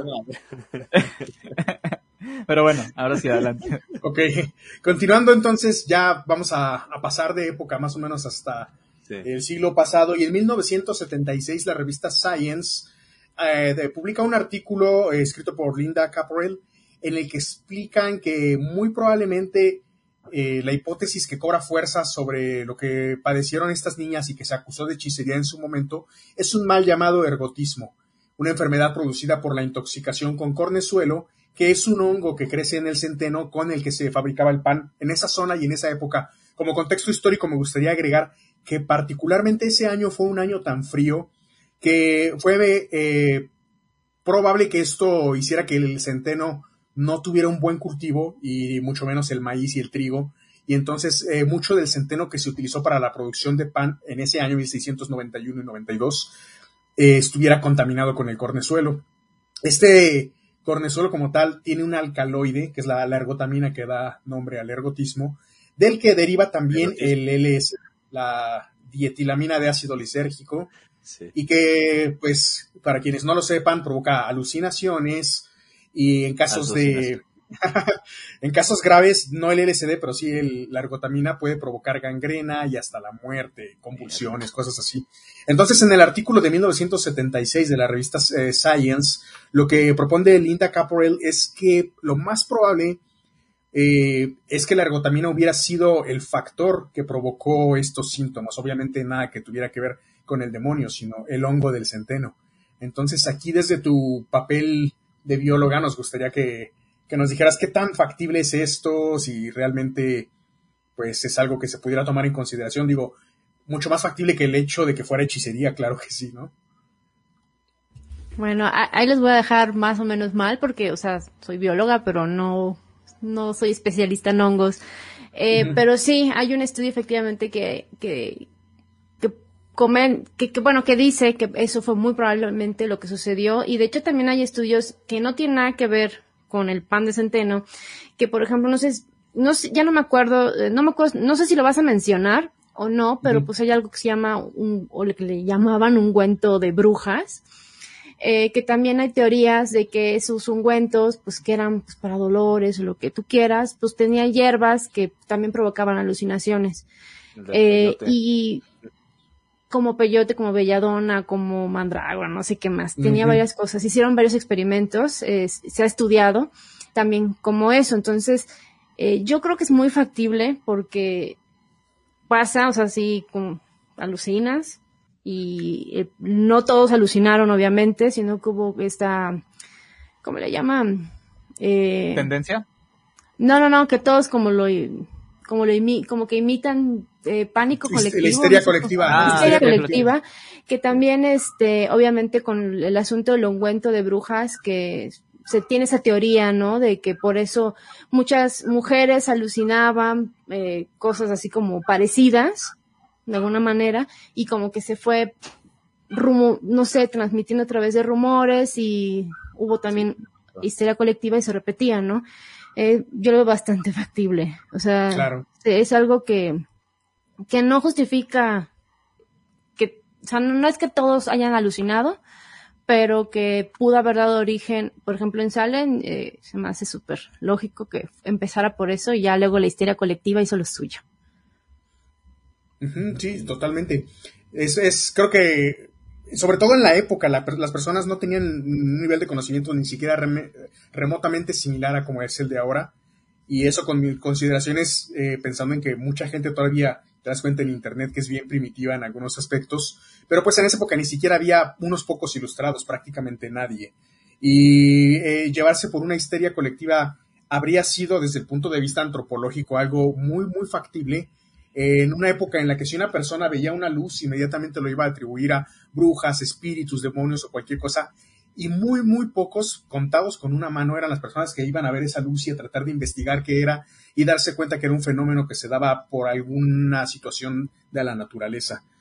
Eh, lo que comentabas del ungüento, creo que por ahí eh, eh, leí sobre un doctor llamado Andrés Laguna en Metz, que en 1545 tuvo una experiencia en la que se estaba acusando de brujería a una pareja de ancianos que incluso estaban en prisión porque al duque de Lorena, del cual Laguna era el médico, eh, estaba teniendo ciertos síntomas. Y había un ungüento que era parte de lo que utilizaban estos ancianos para tratar algunas dolencias del duque. Y es muy probable que ese ungüento, que era, era verde porque estaba hecho a base de hierbas, tenía un olor muy fuerte, era el responsable detrás de, ciertos síntomas. Incluso él se llevó el ungüento para experimentar, porque como dije, había personas que todo lo atribuían al pensamiento mágico, pero había poquitas personas que sí experimentaban. Y al llevarse este ungüento, eh, lo aplicó a una paciente suya que padecía de insomnio. Una vez que lo aplica, eh, la mujer cayó en un profundo sueño, eh, somnolencia excesiva, durante el cual soñó varias cosas raras que, la perseguían, que había espíritus, que flotaba, cosas así, de, declaró. Entonces esto llevó al doctor que como tal declaró que algo así, no recuerdo exactamente las palabras, pero que todo lo que relacionaban a la brujería, brujos y brujas, era producto meramente de las alucinaciones. Sin embargo, su experimento pues no logró convencer a los jueces y a, la pareja de ancianos los condenaron, a, la señora la quemaron en la hoguera y el marido murió estando en prisión. Eh, pues, en situaciones, en, en, una, ¿cómo se dice? En, circunstancias mm. desconocidas. De hecho, sí, en circunstancias desconocidas. Sí, sí, por eso lo digo. este, pero, pero, ¿cómo era, no? ¿Cómo era la cosa? Y de hecho, precisamente ahí es donde, ahí es donde yo, yo eh, comentaba hace rato que íbamos a ver un ejemplo en donde no importaba la evidencia, no importaba la, incluso la opinión del experto, es como que no, o sea, esto es, tu brujería y, a la hoguera, vámonos. Así es como se, se las... Se las ¿cómo se dice? Solamente hasta que ¿Ah? demuestres lo contrario, sino que a pesar de que demuestres lo contrario. Pues, o sea, ya, ya era prácticamente puro trámite llevar al médico, o sea, no lo iban a hacer caso como quiera. En el mismo Maleus creo que no, no lo he leído completo, la verdad. pero empieza como que presentando argumentos súper lógicos de por qué las brujas no existen y luego como que los contraargumenta diciendo pues no porque porque estamos muy no sé, o sea, es, el absurdo porque ya había un pensamiento, o sea, no es que el pensamiento crítico, racional no existiera en la época, eh, ya habían estas teorías de hierbas alucinógenas o lo que sea. Eh, el mismo manual este empieza con esas teorías de, por, de que la mayoría de los brujos eran charlatanes, por ejemplo, y querían sacarte tu dinero, etcétera, ¿no? Por ejemplo, aquí en, en el diccionario infernal, no sé si lo conocen, es de, de 1863, no es tan, bueno, va más o menos por la época, ¿no? Decía que, bueno, los magos eh, son personas que con la ayuda de poderes infernales, pues pueden hacer cosas sobrenaturales, pero también menciona que la mayoría, pues son impostores, charlatanes, embaucadores, maníacos, hipocondriacos, etcétera. Esas ideas ya estaban, ya estaba como y habían argumentos que decían que, que no, que eran o, alucinaciones o gente que estaba loca, no es una palabra correcta, pero bueno, este, pero pues no, estaban tan empeñados en creer en las brujas y en la en cosas sobrenaturales que les valió, se lo pasaron por la cola y pues ya sabemos la historia, ¿verdad? Sí, claro. Fíjate que, ahora que lo mencionas, eh, eh, ah, Conozco esta, este intro de contrastes que tiene el Melus Maleficarum. De hecho, si alguien lo quiere consultar, les voy a pasar un tip. Nada más, porfa, devuelvan el libro. Eh, hay unas copias del Melus Maleficarum en la biblioteca del CCH Sur de la UNAM. Yo fui ahí a la preparatoria y sé que hay copias, lo llegué a ojear. No sé si todavía existan todas, pero... Si viviera yo por allá, pues sí, sí iba con todo gusto, pero pues no sabía sí, Sí, sí. Entonces, eh, lo, que, lo que me llamó mucho la atención ahora que, lo comentas, Pame. De, hecho, eh, comento que si, si quieren leerlo, eh, me parece que tengo una digitalización del Maleus. Ah, estaría Si alguien se lo quiere aventar, pues. No lo comparten por Instagram, ¿no? Ah, se los mando por correo. Que te mande mensaje por Instagram. Síganme en Instagram y se los mando. claro, yo ya te sigo, ¿eh? Yo ya te sigo. También. Entonces, este, sí, pásalo por, para poder leerlo. Lo, que quería comentar era que ahora que dices esta parte de que al inicio proponen de alguna forma el por qué podría que no existan, pero luego te, te voltean la hoja, es una técnica muy utilizada por eh, una retórica que se utiliza mucho en el cristianismo y que ahorita los que son expertos en llevar a cabo eso son los testigos de Jehová. Tú agarras cualquiera de sus revistas. Santiago Alarcón. Ni siquiera tanto, fíjate, o sea, es, una técnica súper jehovista esa de, testigo de Jehová. Agarras cualquiera, que por cierto es el tema de la próxima semana, ah, vamos a hablar de testigos de Jehová. Sí, es cierto, es, más como los testigos Agarras, de Jehová. Eh, cualquiera de sus revistas y te van a decir, sabemos que la hechicería puede ser, no sé, producto de, charlatanería, pero ¿está usted de acuerdo en que el diablo existe? ¿Sabe usted que el diablo puede influir en su vida? Cosas no significa que no brujos de verdad. Claro, Oye, así te van llevando en sus artículos en las revistas. Me, recordó Ani, Ani me, recordó, que de hecho tengo una observación que hacer ahorita con Ani, me recordó un libro que dice, me encontré un libro en mi casa que se llama ¿Cómo, cómo llegamos al mundo? Por, ah, no, ah, ¿por evolución o por creación? ¿Te acuerdas de ese libro, güey? Sí, sí, sí. es, es, una, o sea, es un libro lleno de pura pseudociencia, pero barata, o sea, es, si, si lo quieren leer. de Jehová, ¿verdad? Sí, es. No me acuerdo cómo empieza, pero es creo que es cómo, cómo llegamos al mundo, por, por evolución o por creación, algo así se llama. Llegan al este, grado de citar a Carl Sagan y a Richard Dawkins como haciendo ver que ellos admitían que había un creador. Sí. O Santiago Alarcón, brother, otra vez. Sí, sí, sí. Y, y, la, la, observación de con Annie es que Annie tiene, tiene su, su, su nombre de perfil, Annie Lovegood, Good, pero yo creo que es para, para, para esconder que dice Love God. O sea, porque le de hecho, tengo una amiga cristiana, tengo una amiga cristiana que tiene su nickname como Mary Lovegood. Entonces han de ser familiares. Annie Lovegood y Mary ¿No es, no, ¿No es algo de Harry Potter? Yo creo que, yo creo que es para, para, para esconder que, que, que dice Love God, por eso. Eh, y bueno, continuando con, con, estos juicios que poco a poco se fueron eh, tomando cada vez menos en serio y se, se les empezó a dar menos peso afortunadamente, a pesar de que había un gran trabajo que hacer en contra de la misoginia institucional, pero bueno, por lo menos dejaron de cometer estos granatos uno de los últimos casos en 1782, y es, eh, apunten la fecha, súper importante 1782, eh, una mujer llamada Anna Goldie fue condenada, torturada y asesinada en el que se conoce como el último juicio eh, por, de brujería en Europa. No, no, tanto eso es la, la, parte a la que quiero llegar. Ella era eh, parte del equipo de servidumbre en el cantón de Glaris, en Suiza. Fue la última mujer ejecutada por brujería en Suiza, aunque parece ser que hubo un par de ejecuciones después en Europa. Eh, sin embargo, este fue afortunadamente, por, el, pues por el avance social, el último juicio por brujería. El trasfondo que tiene el juicio es que ella, siendo la cuidadora de los hijos eh, del médico Johann Jacob Schudi, eh, cuida a las cinco hijas. Entonces se le acusa de haber embrujado a una de las dos niñas.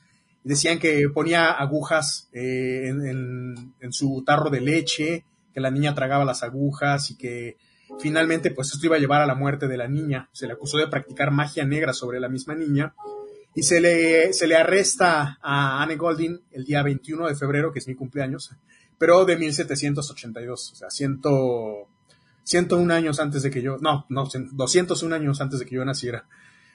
Y eh, la comienzan a torturar gravemente con el fin de hacerla confesar eh, su pacto con el diablo. El peso del testimonio de la hija de los Shudi era abrumador a ojos de los jueces, porque pues era un, un testimonio, una experiencia personal, por decirlo así. Entonces, eh, finalmente se establece que Golding habría dado algo a la niña y le habría dicho que no se lo dijera a sus padres y pues esto lleva a un proceso completo legalmente, un proceso rápido hasta eso, porque como ella no podía explicar que la niña hubiera enfermado y que hubiera cuerpos extraños eh, eh, dentro de la, de la niña, eh, la, la, salud también eh, se veía bastante deteriorada, entonces se le acusó inmediatamente de brujería, siendo la última acusación legal. El veredicto, obviamente, ya para el pensamiento de la época no era como en los 1600 y tantos. La, la prensa trató de darle ventana a esto, se consideraba algo ya anticuado. Eh, se habló en, alguna, en algunos diarios más de envenenamiento que de brujería, pero finalmente el tribunal decide condenar a Clarice y a ser decapitada el 18 de junio de 1782. Les decía que la fecha es importante porque sí. es el nombre de una banda de doom metal eh, buenísima, se las recomiendo a quienes les guste el metal excelsa la banda. Eh, Marco Niedu es uno de los formadores y Gabriel Fancilou, eh, el otro. Eh, y esta banda la hicieron con el nombre 1782 en honor a todas las supuestas brujas que fueron asesinadas pues por las mentes intolerantes de todas estas generaciones de antes. Sí. más adelante se une a la banda Francesco Pintore se llama y sacan varias canciones en su álbum eh, Doom Sessions, me parece que se llama, que es un álbum muy interesante porque trata todo este tema del periodo de la quema de brujas. Entonces, este homenaje que hacen, no solamente a Ana, sino a todas las víctimas del pensamiento mágico, misógino y destructivo de toda una cultura, hace eco en estos días precisamente por pensamiento la... pendejo, como diría Odin Ajá, ajá. Hace eco en esta época precisamente por la apertura y la lucha por deshacernos de este tipo de ideologías medievales. Aquí donde pues ya la lucha va más allá de renegar de supersticiones religiosas, sino hasta otras instancias que se han corrompido por los residuos del pensamiento medieval. Esto me lleva a tocar, eh, pues, el último punto con el que ya nos ponemos a platicar más de todos los temas. Hay un libro que se llama El retorno de las brujas, que fue por el que quisimos ponerle el título a este episodio en particular, que habla de cómo el pensamiento arcaico ha permeado las estructuras organizacionales, a pesar de que sean incluso estructuras como, como, el campo científico. Y esto ha evitado que la mujer tenga un desarrollo óptimo en campos como la política, la sociedad y hasta la misma ciencia. Algunos de los temas que trata la autora, cuyo nombre es Norma Brasques Graf, son los conocimientos de las brujas, la, las brujas hechiceras en el pasado, como lo hablamos ahorita, e interpretaciones sobre el periodo de la cacería de brujas, los tratados de monológicos como el Melus Maleficarum, la persecución desde la perspectiva de género, porque hay una persecución con esta perspectiva, como lo, lo decíamos. La incorporación ya a futuro, ya hablando de esta época, de las mujeres en la ciencia y los enfoques que ha tenido para que este proceso de incorporación pues se vuelva algo, se, se trate de volver algo más justo y más transparente, ¿no? Que no haya tantos sesgos cognitivos y sesgos sociales para evitar que la mujer tenga esa misma apertura y esas mismas oportunidades. Se hace un libro eh, bastante interesante. Si tienen oportunidad de buscarlo, de leerlo, es una recomendación personal, pero que me parece que tiene tal peso que por eso es que decidimos ponerle eh, al episodio El retorno de las brujas, porque al final todas estas acusaciones, todo este maltrato institucionalizado, creo que tiene un origen en la misoginia, que a su vez tiene un origen en el pensamiento judio-cristiano, que fue el que terminó conquistando el pensamiento religioso de Occidente. Sí, ahorita en estos tiempos estamos llenos de brujas, sí, simplemente porque eh, ahorita sí no se les quema por estudiar. Así de sencillo. Ibas a decir algo, Armando, me siento. Ah, no, que digo que incluso esto, a su vez del, de las religiones abrahámicas, creo que puede ser desde una especie de lucha de poder, ¿no? Porque yo, yo tengo la idea que cosas como la misoginia y la homofobia y algunas otras cuestiones que van por ese mismo rumbo no surgieron ahí. En todo caso, lo que hizo la, lo que hicieron las religiones judeocristianas fue legitimarlo, porque entonces ya se pone alguna explicación apelando a la voluntad de Dios, alguna especie de consecuencia de una desobediencia ancestral o demás. Pero no sé, creo, que esto es algo que viene desde algo más primitivo. No sé, no sabré. Y de hecho lo, lo, hablamos con, lo hablamos con, con, con Jolulipa, los sincretismos. O sea, de que se, se adoptaban algunas, algunas este, tendencias de, de, los pueblos conquistados para que aceptaran más fácil la religión. Y a varias de esas, de ese tipo de, en, en algunas ocasiones, varias de esas eh, creencias eran, eran como adecuaciones para que era, para que fuera más fácil evangelizar, ¿no? Hasta cierto punto. No digo que en todos lados, pero pasó. Y, bueno, antes de pasar a, las preguntas y comentarios de la audiencia, estuve viendo en las historias que publicaste, Pame, eh, pues un montón de libros, obviamente, lo cual siempre es loable. Eh, no sé si quisieras contarnos un poco de estos libros. Eh, por ahí hubo una frase que pusiste que me gusta mucho, que dice que incluso antes del Renacimiento ya se veía a las mujeres como un peligro, infanticida, algo así. No, no son las palabras exactas, pero algo así. No sé si quieras contarnos un poco de estos libros y esas ideas. A ver, voy a, voy a buscar mi propia historia para recordar exactamente qué puse. sí, es que justamente estaba leyendo, eh, sí fueron varias, varias, varias. Ah, estaba leyendo eh, pues cómo describen a las brujas y sus pecados y todo, ¿no? Y pues se menciona mucho de que pues, matan niños y los comen y pues son unas infanticidas, ¿no? No me acuerdo cuál de todos estaba como la, el comentario, ¿no? De que las señalaban como unas viejas hechiceras infanticidas, así textual. Y me hizo pensar mucho, eh, bueno, yo, yo sí soy feminista y estoy a favor del aborto. Y pues hoy en el siglo XXI, estando las cosas entre comillas, así con este avance que, que supuestamente hay en derechos humanos y lo que sea, pues eh, nos siguen señalando como de que matamos niños y que eso nos encanta matar niños y como que sí me hizo un poquito de ruido, ¿no? Eh, porque, pues no sé, la, eh, viene por todas esas creencias cristianas y etcétera, ¿no? Es como otro tema. Eh, pues, por ejemplo, hay un libro que a mí me gusta, ya lo leí varias veces, que es este, de Con el Diablo en el Cuerpo. Es un ensayo, me parece que lo compré en Educal, es un ensayo de una investigadora en filosofía de la UNAM, que es la Universidad Autónoma de México, y pues hace como, pues comenta, analiza eh, sobre, por ejemplo, el papel también de los filósofos, habla mucho de, de la cábala judía y cómo de pronto tiene que ver una con otra. Ah, y es muy interesante, se los recomiendo, pues, si les interesa el tema, leerlo, porque de pronto toca puntos que son muy, muy, muy interesantes, como por ejemplo, al menos eh, según esta autora, comenta que los filósofos de la época cimentaron o se cimentaron en la magia tradicional, como que por ahí empezó.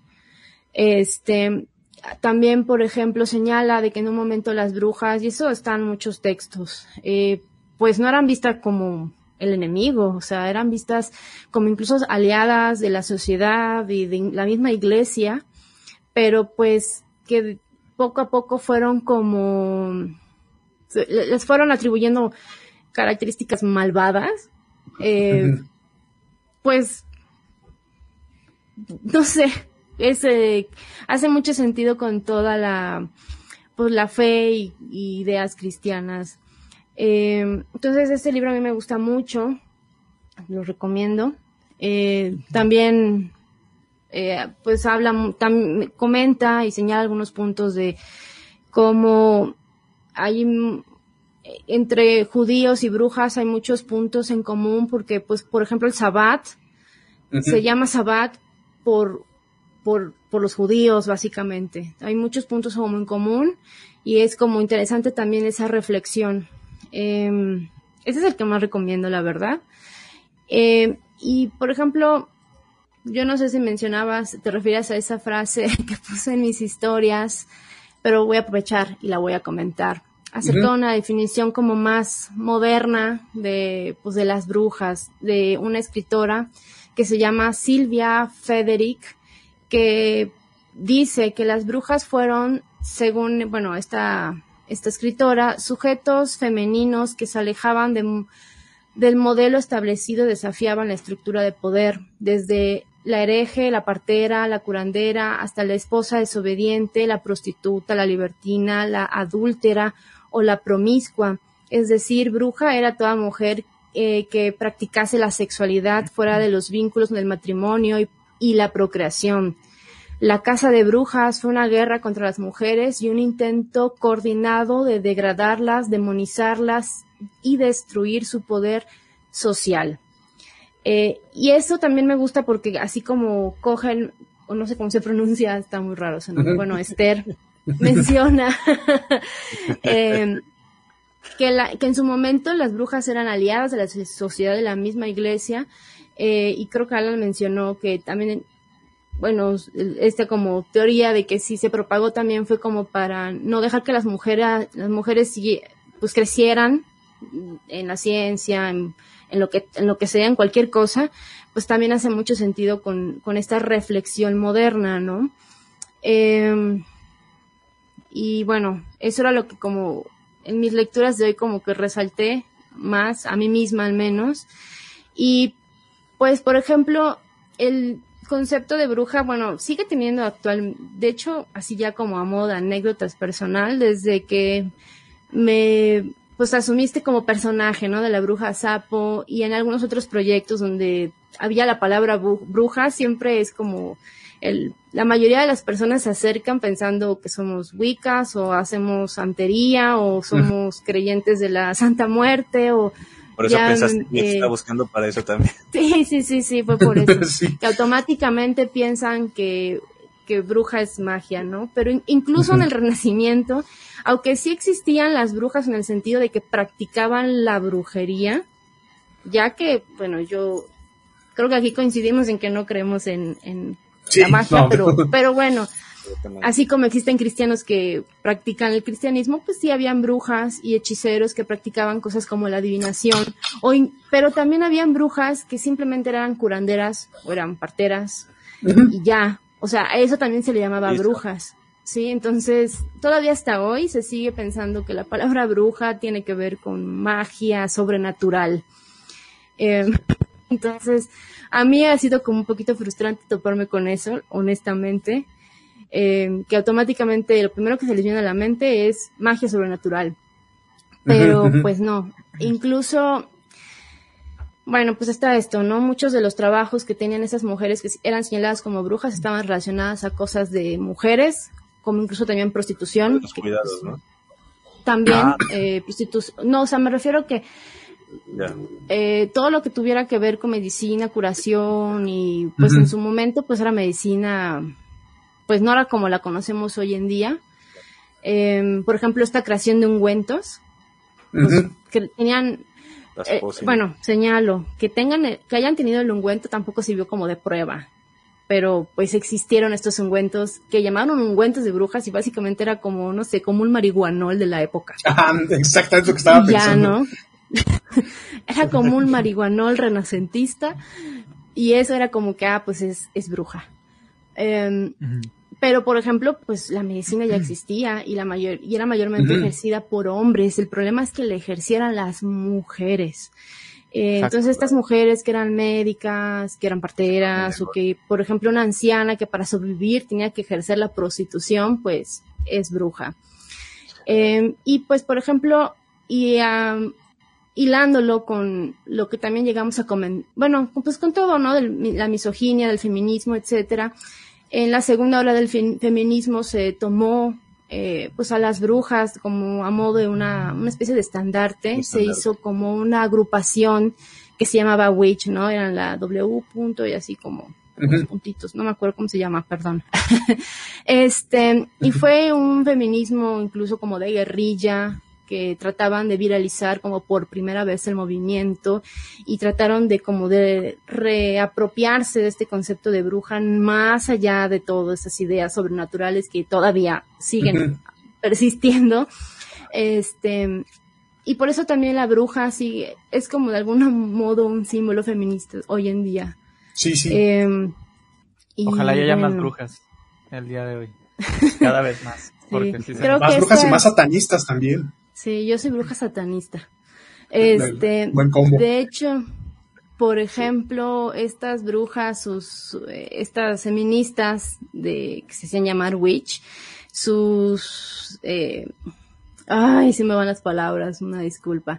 Sus, pues, frases, ahorita, me acuerdo, pues las llamaban hechizos, por ejemplo, ¿no? Sus, pues sí, sus, ¿Conjuros? No, no, no, no, no tiene nada que ver con magia esa, esa palabra. Perdón, tengo ahí problemas muy serios. bueno, este, sus, pues como sus lineamientos, digamos, los llamaban hechizos y todo. Entonces sí se apoderaron bien bonito, bien padre de, de toda esta eh, personaje de las brujas y pues tratando de redimirlas, ¿no? Porque no fue, fueron estas personas estos finísimos señores, creo que son Krem, Kramer y no sé qué, y todo este imaginario cristiano, que las transformaron en como el otro, el enemigo, el que hay que atacar. Y pues sí, yo insisto, sí es cierto, habían también, eh, hubieron en esta cacería pues hombres, pero pues la realidad es que eran más mujeres. Y pues sí fue algo muy, muy, muy de misoginia y no, no, no podemos hablar de brujas y cacería y todo eso sin, sin hacer énfasis en este detalle. Había algo más que les quería comentar, pero se me olvidó. Ahorita me acuerdo.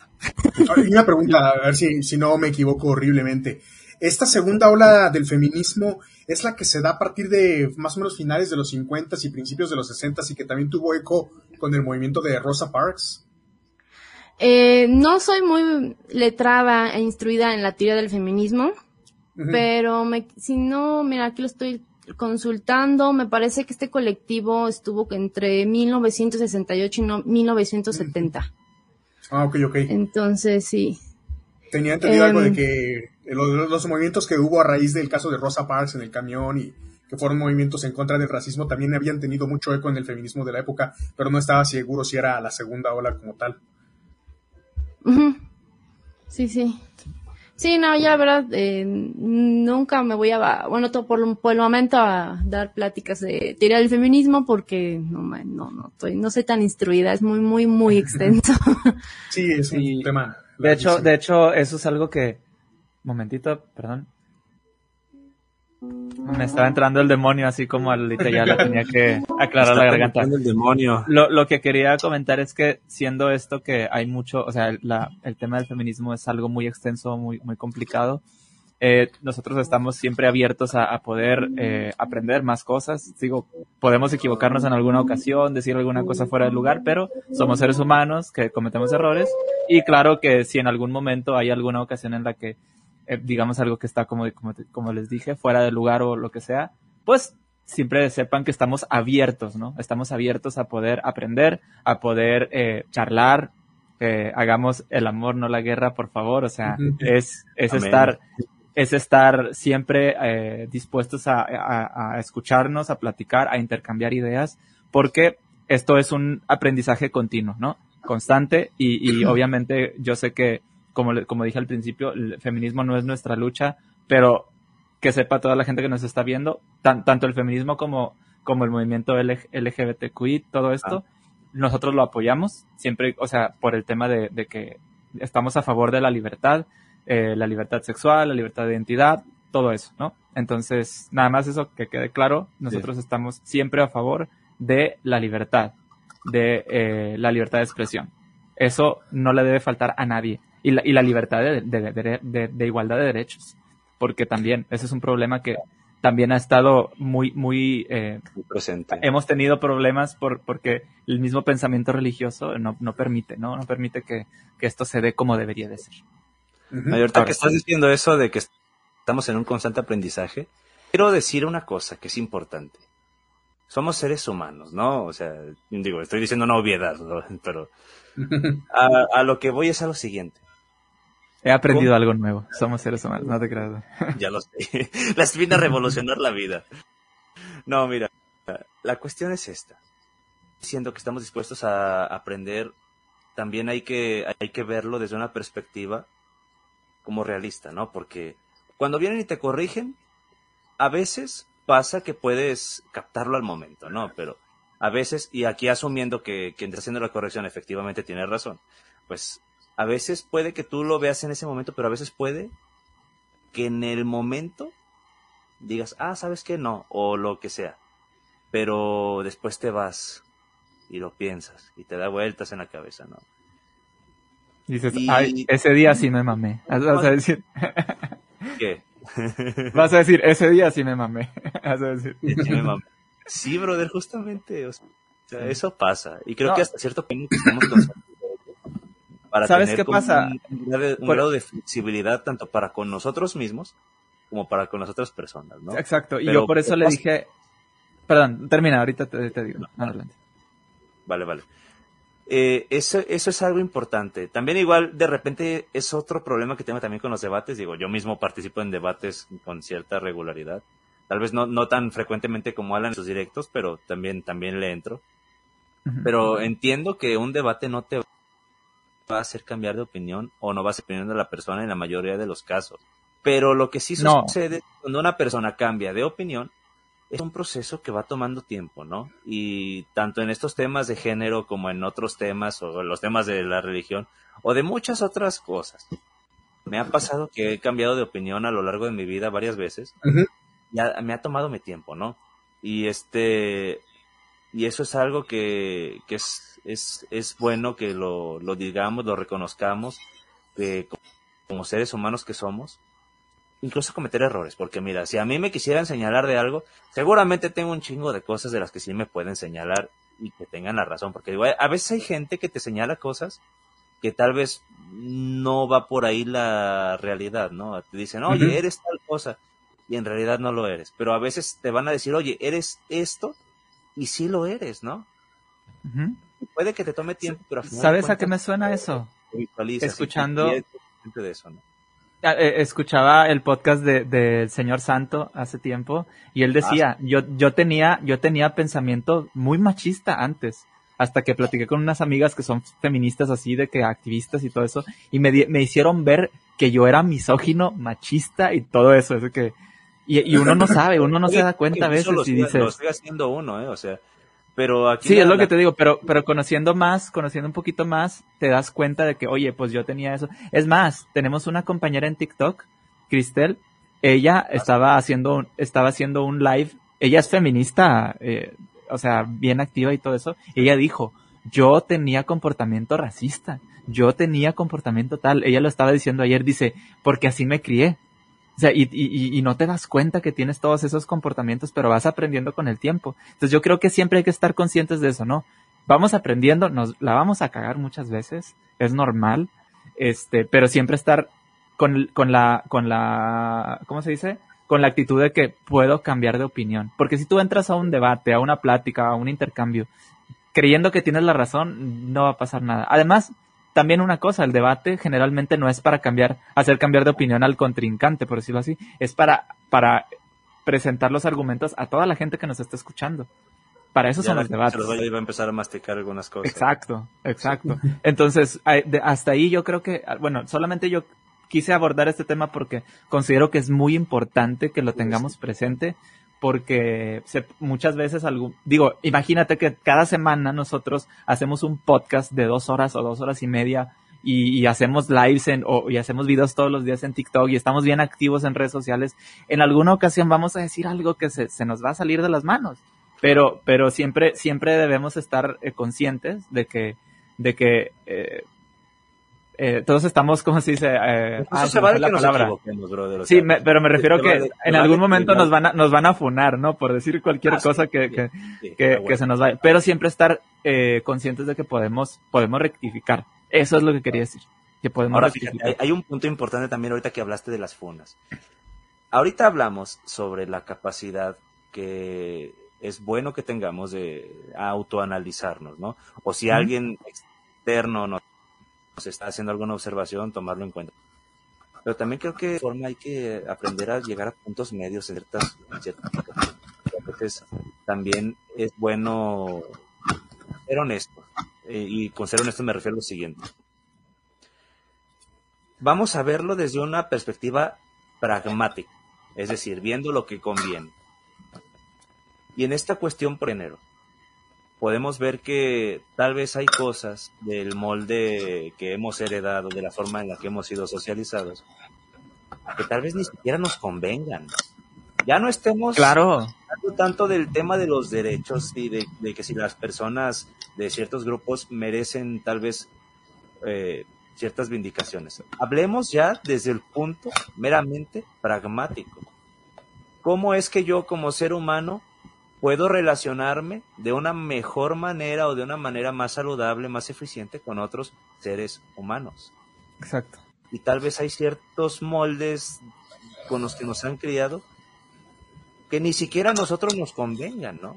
no, es que es así, es parte de, al final venimos arrastrando un, un sesgo cultural muy cabrón, el cual nos ha, nos ha, nos ha tenido ahí agarrados, este, de, prácticamente con, con este tipo de, comportamiento que vamos, vamos dejando atrás poco a poco, pero es normal, es parte del crecimiento. Yo creo que las nuevas generaciones ni se preocupan por nosotros los, los millennials para arriba, estamos batallando con todavía con ciertos comportamientos que nos resistimos, pero platicaba con una amiga que es feminista también y psicóloga, ella me decía, los que hacemos todo el pedo somos nosotros los viejos, los, los, los morritos que están ahorita, ellos ni se preocupan, ellos, ellos ven todo súper natural, ellos ven a una pareja gay y nos y no se alteran como nosotros. Nosotros somos los que hacemos todo el problema y así. Es, ellos no, ellos van a crecer en una, ellos están creciendo en una generación totalmente distinta, más liberal, más tolerante y eso es muy bueno. Eso es muy bueno. No sé si, este, me quieras decir algo antes de pasar a leer algunos comentarios para ya cerrar el podcast sobre lo que estamos diciendo. Este, sobre lo que estaban comentando, no, pues pues sí. pues estoy de acuerdo. Por dos. Estoy de acuerdo. No, sí, este, creo que ahorita está más socialmente aceptado el poder decir, sabes que me equivoqué y eh, antes como que, bueno, espero que sí, porque luego también creo que es mi, mi percepción. Eh, por ahí le he escuchado a varias personas decir, ¿no? Como que es muy científico y esa fe de ratas en poder eh, pues aceptar tus errores, reconocerlos, incluso cambiar de opinión. Y respecto a pues los sesgos de pronto de que te das cuenta de que tienes actitudes machistas o racistas o homofóbicas, pues creo que a la mayoría nos ha pasado, a mí, a mí me, me sucedió con muchas cosas, este, o ayer publicé un video en mi, en mi Instagram eh, de algo que pasó, creo que en Culiacán, aquí en México, hicieron un evento que la decoración de Halloween eran bolsas. Ay, sí es cierto. representando cadáveres de mujeres. Eh, que Por zorra decía. Tal vez en sí la, la decoración de la bolsa con un cadáver se me hace un poco medio no sé. Era definitivamente el cadáver de una mujer asesinada por los mensajes que tenían pegados, ¿no? Que por zorra y por ahí había otro mensaje escrito, creo que en un espejo. Me parece que era en el espejo de, baño de mujeres, como que tú sigues, o sea, era un mensaje muy fuerte. Y en ese video me comentó alguien y me, sí me quedé como eh, pensando, no es la primera vez que me topo con esos comentarios, ¿no? De lo más triste es que también habían mujeres involucradas Em, y pues, por ejemplo, la misoginia no es exclusiva de los hombres. Hay muchas mujeres misóginas, hay, eh, o sea, esos sesgos nos afectan a todos y pues lo padre es que pues podemos cambiar de opinión o darnos cuenta y eso es súper válido. Y pues respecto a eso, pues ese sería mi comentario. Bueno, y nada más para, antes de terminar, saludos a nuestra, a nuestra amiga, la que mencionamos ahorita, y eh, como, como que iba a decir, iba, iba a mandar dos saludos, pero se me fue, se me fue, lo siento. También yo ando así como que medio olvidadizo. Este, pero bueno, saludos a, a, a Isa, a Isa que fue la, a Isa sí. Eh, ahí va, ahorita me acuerdo, ahorita me Cris, Cristela, Cristela, este, saludos a ella y saludos a Isa, que es la, mi amiga, la, la, psicóloga que, que, mencioné hace un momento. Ahora sí, voy a, voy a leer algunos comentarios para ya terminar este podcast, porque sí había gente que tiene algunas dudas por ahí. Como les dije, saludos a Jolulipa, a toda Adelia, Mariana, que dice Temazo. Eh, eh, Mariana es mi cuñada. Ah, órale. Bueno, Mariana Pamela y Mariana, que es astrofísica. Eh, es, ahí está también. Héctor de la Garza, primo, es un amigo de aquí de, de, Monterrey. Este, saludos, brother. Eh, dice, a ver, a ver. Ah, dice Grace DS dice que ella votó por el tema. Entonces, pues qué bueno, ya estás. Dice precisamente un comentario, dice ella aquí. Me alegra que haya ganado este, este tema. Voté por él y aquí estoy enojándome con ustedes. Las brujas, es bien, tiene una pregunta. ¿Las brujas fueron la amenaza o solo fue una excusa para deshacerse de mujeres o personas que les estorbaban? No sé si quieras responder a eso. Bueno, yo, yo me, sí me llamó la atención la pregunta, como que hasta la pegué aquí para tenerla a la vista y he estado como pensando. ¿Las brujas fueron la amenaza o solo fue una excusa para deshacerse de, de, las mujeres o personas que le estorbaban? Pues no sé, yo primero pienso que las mujeres, digo, las brujas eran mujeres que estaban haciendo cosas que le molestaba a ciertas personas. Entonces, como que en esta, esta pregunta en sí, como que no, no, no sé por qué lado llevarla, no, no, no sé si me yo no, yo no consideraría como que les estorbaban, pero que lo, lo, que dije hace rato, o sea, es que yo creo que a lo mejor es como que la pregunta, mm, digo, está bien, el, punto es no tanto que les estorbaban, sino que hacían algo que, que retaba, por decirlo así, a lo que ya, lo que ya la iglesia tenía como preestablecido. Eso es todo, simplemente, imagina que, que la gente se iba, iba a tratar de, de que de que el sacerdote le hiciera el milagro de curarle una enfermedad, pero ya había una bruja que con una hierba te, curaba un dolor o cualquier cosa, ¿no? Entonces... Algo que... Eh, ¿Perdón? Que, desafiaba a los poderes fácticos y por eso de alguna forma lo vieron como una amenaza. Eh, más que las brujas fueran la amenaza o el pretexto, creo que en general eh, ciertos sectores de la sociedad, particularmente las mujeres que tenían estos conocimientos empíricos, eran en sí la amenaza para los poderes fácticos.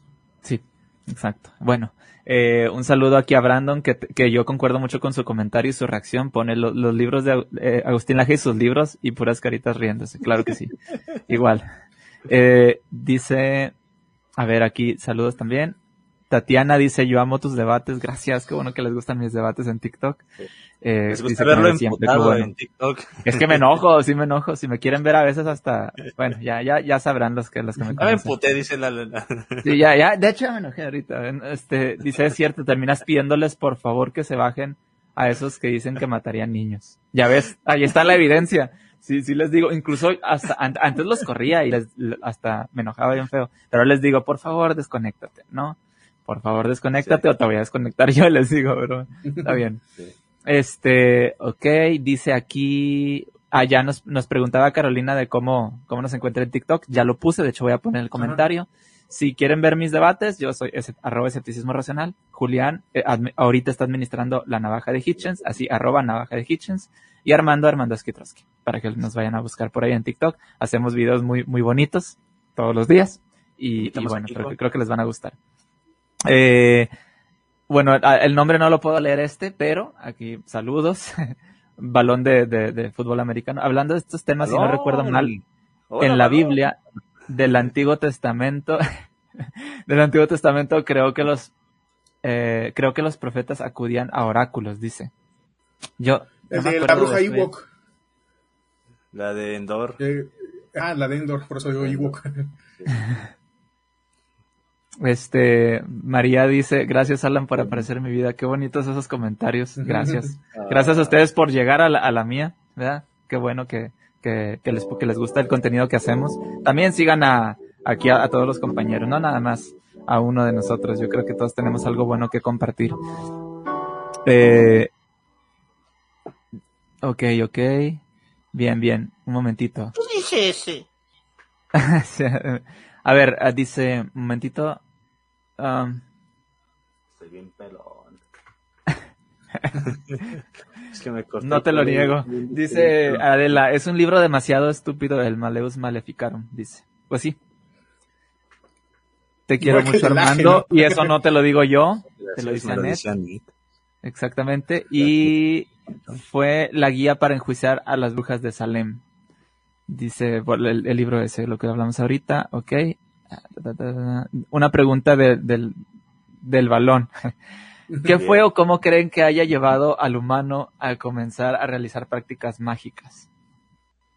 Ah, pues hay varios estudios antropológicos al respecto porque precisamente el empirismo en algún momento el pensamiento mágico era lo que servía para es algo que Christopher Hitchens incluso dice mucho en su momento el pensamiento mágico tenía un porqué para explicar los fenómenos de la naturaleza eso llevó al empirismo y al uso de ciertos patrones al darse cuenta de que una cosa servía para una cosa otra cosa para otra. Fue eh, la protomedicina por decirlo así. Pero con el paso del tiempo la humanidad fue avanzando y ya se fue deshaciendo del pensamiento mágico, excepto ciertos sectores, que son a los que criticamos comúnmente porque el pensamiento mágico de esa época tenía una razón, era el comenzar a conocer la naturaleza. El pensamiento mágico judio-cristiano abrámico ya no tiene esa razón, ya incluso para su momento era arcaico y desafortunadamente es lo que terminó impregnando la ideología religiosa del mundo occidental. Exacto.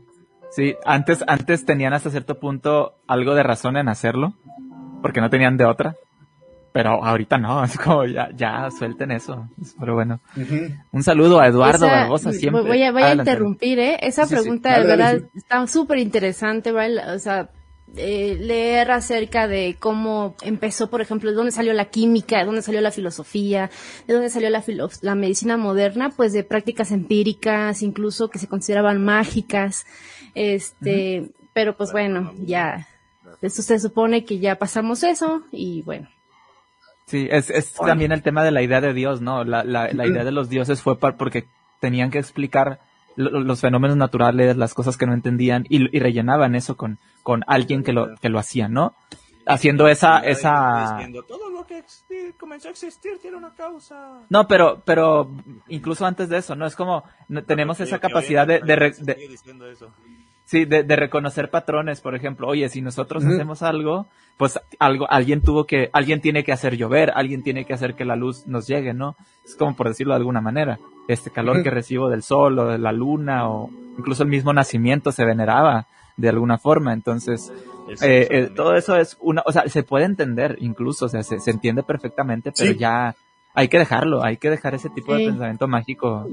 Eh, de alguna manera fue la búsqueda del que, que, no ha parado del ser humano de darle respuesta a fenómenos naturales, a todo, de dónde venimos.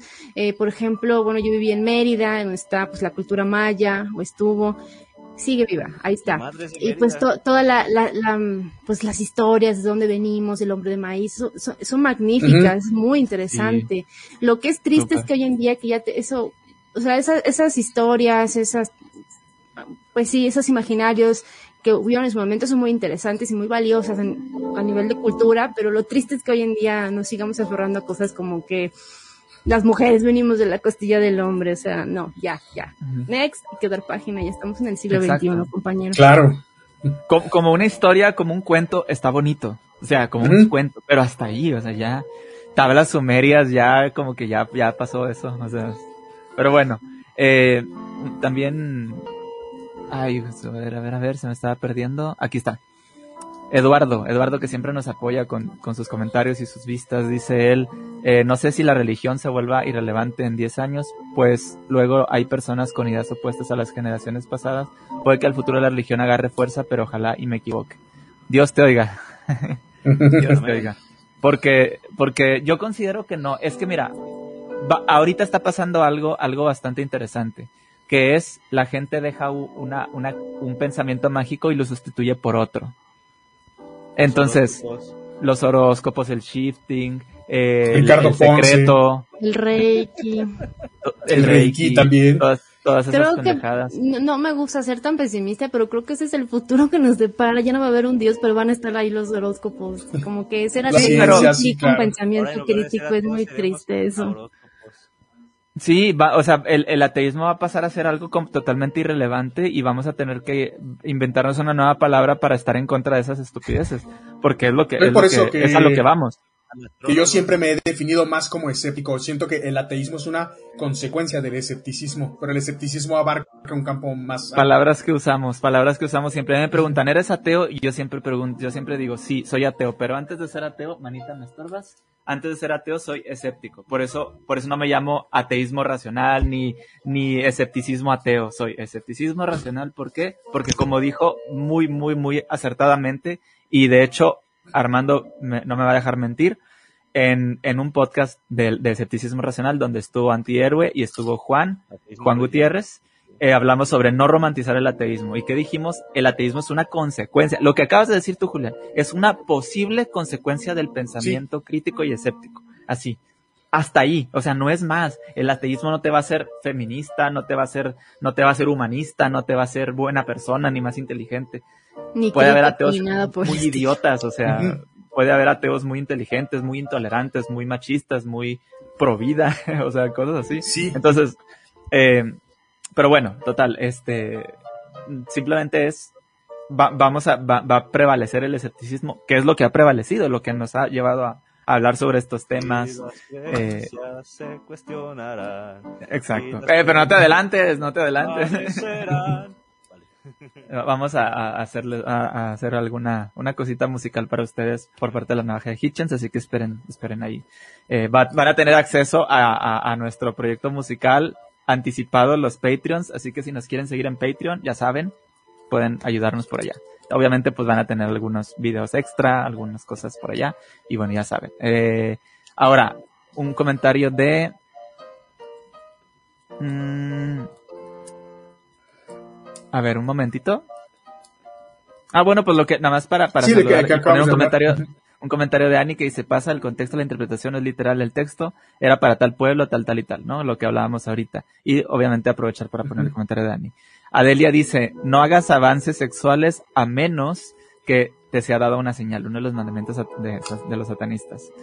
Eh, incluso creo que eso, eso lo, lo, no sé si lo, lo dijo em, Bruno, Humanismo, que también le mando un saludo, eh, que precisamente eh, es en cuanto a, una respuesta a un sacerdote, que, que él comentaba, ¿no? En los mandamientos satanistas dice eh, algo de, de no hacerle daño a los infantes, ¿no? Y, y- y Ujú, lo- es lo que no hace la Iglesia Católica, ¿no? Que encubre, Sí. encubre ahí eh, a- Dice, ta- cuatro eh, agresores sexuales, ¿no? Dice, cuatro clases para ser felices. Uno, Ándale, no violes niños. Número dos, no estés este, encubriendo a los que violan niños. Número tres, denuncia a los que violan niños. Número cuatro, no pertenezcas a una organización que encubre violadores de niños. Exacto, exacto. Súper. eh, y está, está genial ese video de, de, humanismo. Que ahí tenemos bastantes proyectos. Este, la comunidad, de hecho, eh, tenemos, tenemos una, una, comunidad que está creciendo bastante. Estamos, estamos, te- tenemos una, una, una comunidad que está creciendo bastante y los queremos invitar. Quien quiera eh, pertenecer a la comunidad, por ejemplo, de ateos, de escepticismo racional o de la navaja de Hitchens, mándenos un mensaje y nosotros los, los podemos, eh, los podemos agregar para que haya más pláticas, para que haya intercambio de ideas, aprendizaje, todo eso, ¿no? Eh, entonces, pues ya saben. Ahora, dice los retiros espirituales siempre acaban en histerias colectivas, exactamente, dice Adelia. Julio tiene una pregunta rápido. Dice aquí, ¿cuáles son las motivaciones de una bruja y cómo se inserta en la sociedad? Entre paréntesis, suponiendo que no es señalada por la ignorancia. No entiendo bien la pregunta. ¿Cuáles son las O sea, motivaciones de una, bruja? una bruja desde qué entiendes por bruja, qué hace ¿Y en qué magia, contexto? no hace magia, No, qué ajá, sí, no, yo tampoco lo entiendo. Sorry. Yo, va- vamos a- a plantearlo así. Este, ¿Tú por qué, eh, tú por por ejemplo, te definirías a ti, al menos en tu nombre artístico, como, como bruja? Voy, voy, a, voy a completar la, la, la, como la pregunta, ¿no? Creo que ya nos dijiste al principio, pero para quien no, no, no escuchó, ¿cuál fue tu motivación para hacerte llamar a ti misma bruja, al menos de, de manera artística? Pues como esta reivindicación de las mujeres que se salen de lo que los cánones que pide la sociedad que, que se me que, que encaje, ¿no? Esta mujer que puede, si quiere ser promiscua, no casarse, no tener hijos, este, tener un pensamiento crítico, como, para mí eso es una bruja y por eso. Pero, Exacto. Y ahora, de ¿cuáles hecho- son los motivos y cómo se inserta en la sociedad? Es que la bruja es, eh, han sido parte de la sociedad desde que existen, para empezar. Entonces, este, no sé. Sí.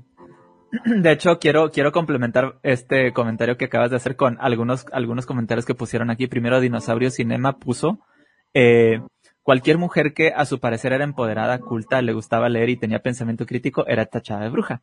Porque como se le ocurría tener, porque cómo se le ocurría tener pensamiento crítico, Jolulipa, a su vez, dice, dice, aunque la brujería no es real, sí el concepto ayuda a empoderar a las mujeres. La apoyo, refiriéndose a ti. Y Adelia dice aquí, eh, por divorciarme, mi hermano, fanático religioso, me insultó y me dijo que estaba postrada ante Satanás y que le daba lástima que yo no iría al cielo con mi familia. O sea, es, sí, generalmente siempre es la culpa, ¿no? De, de, no, no de, no del que acusa, o sea, no del, del, de la víctima, que en este caso sería, porque estás acusando a alguien sin, si no está haciendo más que separarse de alguien que ya no amas, por ejemplo, ¿no? Es como, es, a fuerza ni los zapatos. Este, era, me gustó la respuesta de Jolulipa, el, respondiendo a la Delia. Dile que el que está postrado es él, exactamente. bueno, eh, les mando mucho love, dice Lex Spaghetti. Ah, es Dasasi, dice, saludos Dasasi, ¿cómo estás? Ella es parte de, ella es parte de la comunidad de ateas de, de, de, de nuestro grupo, entonces un saludo eh, y bueno, Saludazo, saludazo. eh, yo antes era homofóbico, dice Eduardo, es lo que decíamos de cómo cambiamos de, de parecer. Dice, yo antes era homofóbico con ideas muy extremistas, pero gracias a que me hice ateo, poco a poco cambié. Gracias Sí, a, es una cosa. Mira, yo, yo aquí voy a robarte un poquito la palabra. Dale. Yo cuando era cristiano, obviamente tenía entendido que había un Dios. No, eras la tía cristiana. Era la tía cristiana promedio. Exacto. Era la abuelita cristiana que a todo el mundo le decía que todo era del diablo. Entonces llega el momento en el que, después de que, bueno, primero, tú piensas que hay un Dios, ¿no? Y ese Dios lo puedes ofender. Y de ahí sale la idea del pecado. El pecado, por definición, es una ofensa contra un Dios. Pero si llega un punto en el que, tras cuestionarte y, y después de todo el proceso que implica dejar de creer, al no haber una figura divina en tu visión de la realidad, ¿cómo demonios la vas a ofender? Entonces el pecado ya no es un concepto que te haga sentido tampoco.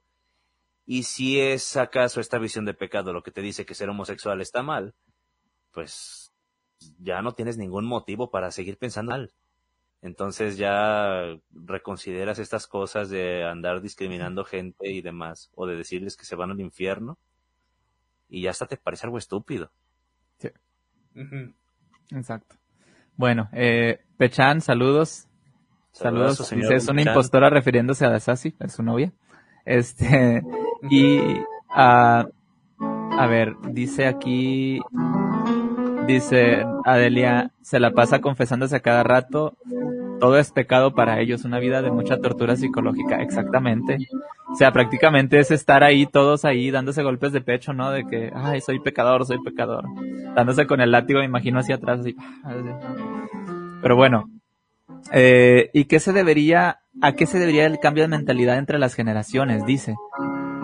Porque cada vez va avanzando el, el tema de, de- de las ciencias sociales. O sea, cada vez estamos conociendo más eh, los tipos de comportamiento en que se dan. Por ejemplo, antes de gratuitamente se decía que la, la homosexualidad era una enfermedad mental, ¿no? Y ya se demostró que no es así. Sí, y poco a poco. O sea, el cambio. Dime, dime. Como lo dijo Armando ahorita, ese cambio tiene completamente que ver con el acceso a la educación, porque si bien no probablemente por el simple hecho de tener una educación vas a dejar ciertos pensamientos, hay que deconstruirse de una forma más completa, sí el acceso a la educación te va a hacer ver que la mayoría, si no es que todas las formas de discriminación provienen de ideas arcaicas basadas en ideologías medievales o anteriores, sobre todo abrámicas. Sí, de hecho, la segunda pregunta que hizo es el, acceso a la información. Pues ya, ya lo, ya lo respondió ahorita Julián. Shooter, Shooter K 540 y se me atrevería a especular que el cambio en las nuevas generaciones podría también estar relacionado con que la formación de los nuevos jóvenes ya no está limitada a los valores de los tradicionales de casa. Exactamente. Es que es lo que decimos, cada vez va cambiando eh, el tipo de educación que hay y todo eso. Entonces ya, y, incluso los, los, mismos medios, ¿no? Ahorita ya, ya no es, ya no es tabú tanto, eh, tanto ser homosexual y hacer un, canal en YouTube y así, y hay gente que lo sigue y se le hace totalmente normal. Y eso es muy bueno. Este, yo cuando empecé en YouTube, había un youtuber que me gustaba, yo que tenía ciertos gustos así como que pues también machistas y, yo era religioso, pero me estaba como que desentendiendo de la religión y yo veía un youtuber, no sé si los más viejos lo, lo, lo, eh, lo, recuerden, que se llamaba el Anticristo 2000, 2007. Y, y hacía videos contra, er, era, eh, fue el que hizo famosos los videos de Loquendo la voz esa del, la español así. bueno, y, y, hacía videos. El Anticristo 2007 contra los gays. El, el, Anticristo 2007 contra RBD, contra Televisa, contra no sé quién, y, así, o sea, y, decía tonterías, o sea, pero, pues entonces no tenía nada de anticristo, ¿no? Más bien era totalmente cristianizado ese pensamiento. No, no, no, pero también tenía contra la religión y a, la religión le tiraba bien cabrón, o sea, bien ah, cabrón. Ya, Pero era bien misógino, o sea, también, o sea, era eh, eh, era, era lo que teníamos en ese tiempo, ¿no? Imagínate en el 2007 donde no había influencers youtubers así, él tenía 35 mil suscriptores y él era la cuenta más grande de YouTube en ese tiempo, o una de las más grandes. Y, y, tenía mucha aceptación, o sea, imagina. Ahorita ya no, ahorita alguien se hace un canal como ese y lo funan el día uno, así. ¿Por qué? Porque ya no vas a decir los gays y, decían malas palabras a, a, a, hocico abierto prácticamente, ¿no? Con Loquendo, obviamente, pero bueno. Eh, agregando la respuesta esta para de que se atreve a especular que es porque ya no se enseñan los mismos valores en casa. Yo también especulando pienso que como ya no se enseña la religión igual, como ya hay está acceso a, debido a que hay más acceso a, los avances científicos, etcétera, eh, pues eso ha cambiado las dinámicas en el hogar también. O sea, por ejemplo, yo no crecí en un hogar cristiano ni nada por el estilo. Sí, em, fui, bautizada y todo, pero, o sea, no eran como tan practicantes, no, no íbamos a misa, y a mí me ayudó mucho a, a no ser hoy en día una cristiana. Este, entonces eso yo creo que influye muchísimo y creo que eso es fundamental para que cambien esos valores tradicionales de la casa, para que haya más apertura a las em, a la comunidad LGBT y, a muchas otras cosas, ¿no? Entonces creo que es así. El hecho de que ah, se está perdiendo esta transmisión de, de la fe es el factor clave Exacto. Sí, totalmente. Bueno, vamos a leer unos últimos comentarios. Estos son tres comentarios que hizo ADMM Capilla. Dice, eh, gracias a todos por comentar, de verdad estuvieron muy, interesantes los comentarios y todo. Eh, dice, ojalá yo tenga un marihuanol de estos para las rodillas. Del tema del feminismo dice, habrá mucho que aprender porque antes de juzgar habrá que comprender y ser mejor. Eh, solo personas, dice, a ver, que se respeten, porque es otro comentario, ¿no? Las unas a las otras lograremos una mejor sociedad, eh, que sería lo ideal. Muy buena la charla, felicidades a los cuatro. Muchas gracias a ti por estar aquí y escucharnos tan, tanto tiempo. Porque, ok, eh, dice ya para, para finalizar, eh, buena reflexión, dice Shooter, de la del ateísmo como consecuencia del escepticismo y pensamiento crítico. Me parece que el escepticismo permite una apertura al análisis crítico, muchísimos temas, allá la religión.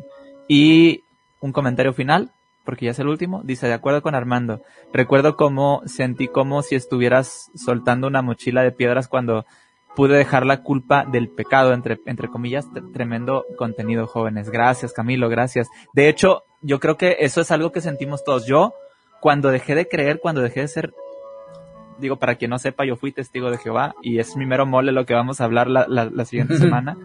Entonces, eh, cuando yo, cuando yo dejé de creer, prácticamente yo sentí la carga más liviana. Perdí esa esperanza de vivir una vida eterna, pero ni así me quitó, o sea, en vez de hacerme sentir peor, me sentí mejor, porque acepté un mundo real el cual ya no estaba sujeto a, un dogma que me decía que cómo tenía que vivir, qué es lo que tenía que hacer, con quién me podía juntar, con quién no. Sentí una libertad y, una facilidad, no facilidad, perdón, como esa libertad para decir, para poder decidir por mi cuenta de que yo tengo la, capacidad como un ser humano inteligente de poder, de poder decidir eh, qué es lo que qué es lo que está bien y qué es lo que está mal por mero discernimiento, no porque alguien te diga qué es lo que cómo debes comportarte o cómo debes hacer las cosas. Entonces yo creo que es algo muy bonito, sin romantizarlo como les dije, eh, eh, pero eh, sí siento que, que al menos en mi caso fue algo muy bueno, muy bueno. Pero bueno, ya esto. dice, dice aquí, el, alguien se acuerda del anticristo, lo tengo que leer porque sí. El anticristo intentó regresar hace poco, pero ya con muy pocos seguidores, pero ya le cerraron el canal. Quería seguir con el mismo estilo y hasta tenía otros colaboradores. Eso no lo supe yo, eh. A ver si me lo compartes porque quiero ver qué tiene por ahí o qué subió por allá. Este, pero bien, Ahora sí, no sé si pues ya para terminar el podcast ya llevamos dos horas quince minutos aquí conectados. Un buen tiempo, pero yo creo que se pasa volando porque son muy, muy, muy interesantes estas charlas. Y pues ya para terminar, pues quisiera darte, eh, Pame, bastante las gracias por haber participado aquí. De verdad que creo que este es uno, siempre, no lo decimos siempre, fíjate, no lo decimos siempre, pero al menos en mi, en mi opinión creo que este ha sido uno de los mejores podcasts que hemos tenido porque el tema estuvo súper bueno, súper bueno. Yo ya cuando me lo propuso Julián, porque dijo, oye, mira que invitamos a, a Brujas Apu y no sé qué, yo sinceramente no te conocía hasta que me, mencionaron este mis compañeros y dije, ya cuando vi más o menos lo que hacías, dije, qué chido, abarcamos el tema, este, y, yo estaba como que esperando que llegara el viernes para hablar sobre esto, porque estuvo buenísimo. Entonces, gracias, eh, gracias Pame, y gracias a todos los comentarios que, que, que hubo, bastante participación como siempre. Eh, ya saben que si quieren apoyar, pues ahí está las redes sociales de Brujas Sapo, que ella está activa en Instagram. Si, Sigan su podcast, este, eh, Brujas Blasfemas. Sigan las la, Brujas Blasfemas, como quiera, ahí están los links. Síganos a nosotros, está nuestro link tree ahí en, en también los comentarios. Ya saben que si nos quieren apoyar está Patreon y pues bueno, eh, como siempre les agradecemos. Eh, les, voy a robar unos minutos más. Como ya se habrán dado cuenta, soy como de acción retardada. y pensando en uno de estos eh, comentarios que habían puesto del que el Maleus es un libro muy estúpido o algo por el estilo. Bueno, para empezar, ya, ya, ya me lo mandaron, ya lo tengo en el celular, me mandan un mensajito y se los mando por PDF. Claro. Es como una versión abreviada, pero incluso está en español. Y pues es muy estúpido, pero la verdad es que es muy divertido. Les voy a leer un fragmento que a mí... Adelante no, me encanta. Así textual. Esos brujos que coleccionan miembros viriles en gran número, entre 20 o 30, y van a colocarlos en los nidos de los pájaros o los encierran en cajas donde continúan moviéndose como miembros vivos, comiendo avena o alguna otra cosa, tal y como algunos lo han visto. Yo y la opinión común lo relata. Conviene decir que todas estas cosas parten de la acción de las eh, ilusiones del diablo. Un hombre relata que había perdido su miembro y que para recuperarlo había recurrido a una bruja.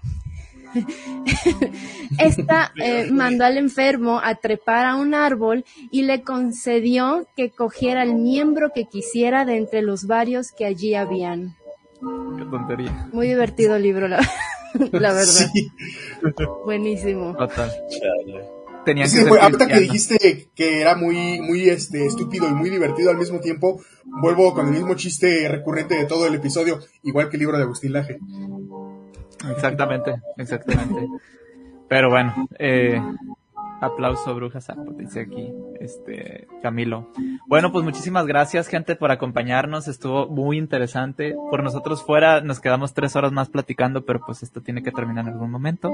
Entonces, bueno, eh, como les decimos ya, eh, síganos a todos. Ya saben que si no se han suscrito, suscríbanse, den a la campanita para que pues puedan recibir la notificación cuando hagamos un podcast o cuando subamos algún video, algunos de los clips cortos que tenemos por allá. Ya saben siempre que es necesario cuidar la pandemia todavía no termina y recuerden que el gel antibacterial tiene poder, la sangre de Cristo no. Usen preservativo, ahorita no los traigo porque... No, Exacto. Ay, ahí está mi amiguis Rosaura, te amo bebecita, gracias. Saludos, la pongo ahí para que, para que ella, ella es mi compa, la coneja blasfema, que está ah, conmigo en el, ah, el podcast de las brujas blasfemas, porque pues sola no la armó, la verdad. Entonces ahí Platiqué con ella hace rato y también va a eh, hay planes para, para invitarla a algún episodio. estaría estaría bien que, digo, si quiere venir ella sola, está bien, pero estaría bien tenerlas a las dos, hacer una colaboración O sea, brujas blasfemas. Ella, es artista de la navaja de y maravilloso. Así promocionando su chamba. Sí, sí, sí. Estaría chido así un crossover, ¿no? De que la navaja de Hitchens cross, brujas blasfemas. Estaría. Versus brujas blasfemas. Ándale, hacemos ahí una batalla de rap. Ahí hacemos. Este, dice, abrazos a todos. Gracias, gracias. Este, gracias, pues bueno. Saludos y abrazos a todos. Muchas gracias por acompañarnos. Cuídense mucho, que tengan una muy bonita semana. Y acuérdense, el domingo, hora de México, a la una de la, de la tarde, tengo podcast con Manel. Vamos a hablar sobre las comunidades de ateísmo en redes sociales. Entonces, si nos quieren acompañar, ya saben, este, pues vayan al, canal Escepticismo Racional y ahí vamos a estar. Ya está el evento hecho por si quieren darle el recordatorio y nos ven allá en aquel, eh, en aquella ocasión. Cuídense mucho. Hasta, hasta luego. Bonita fin de semana. Hasta pronto. Muchas gracias por invitarme. Hasta luego.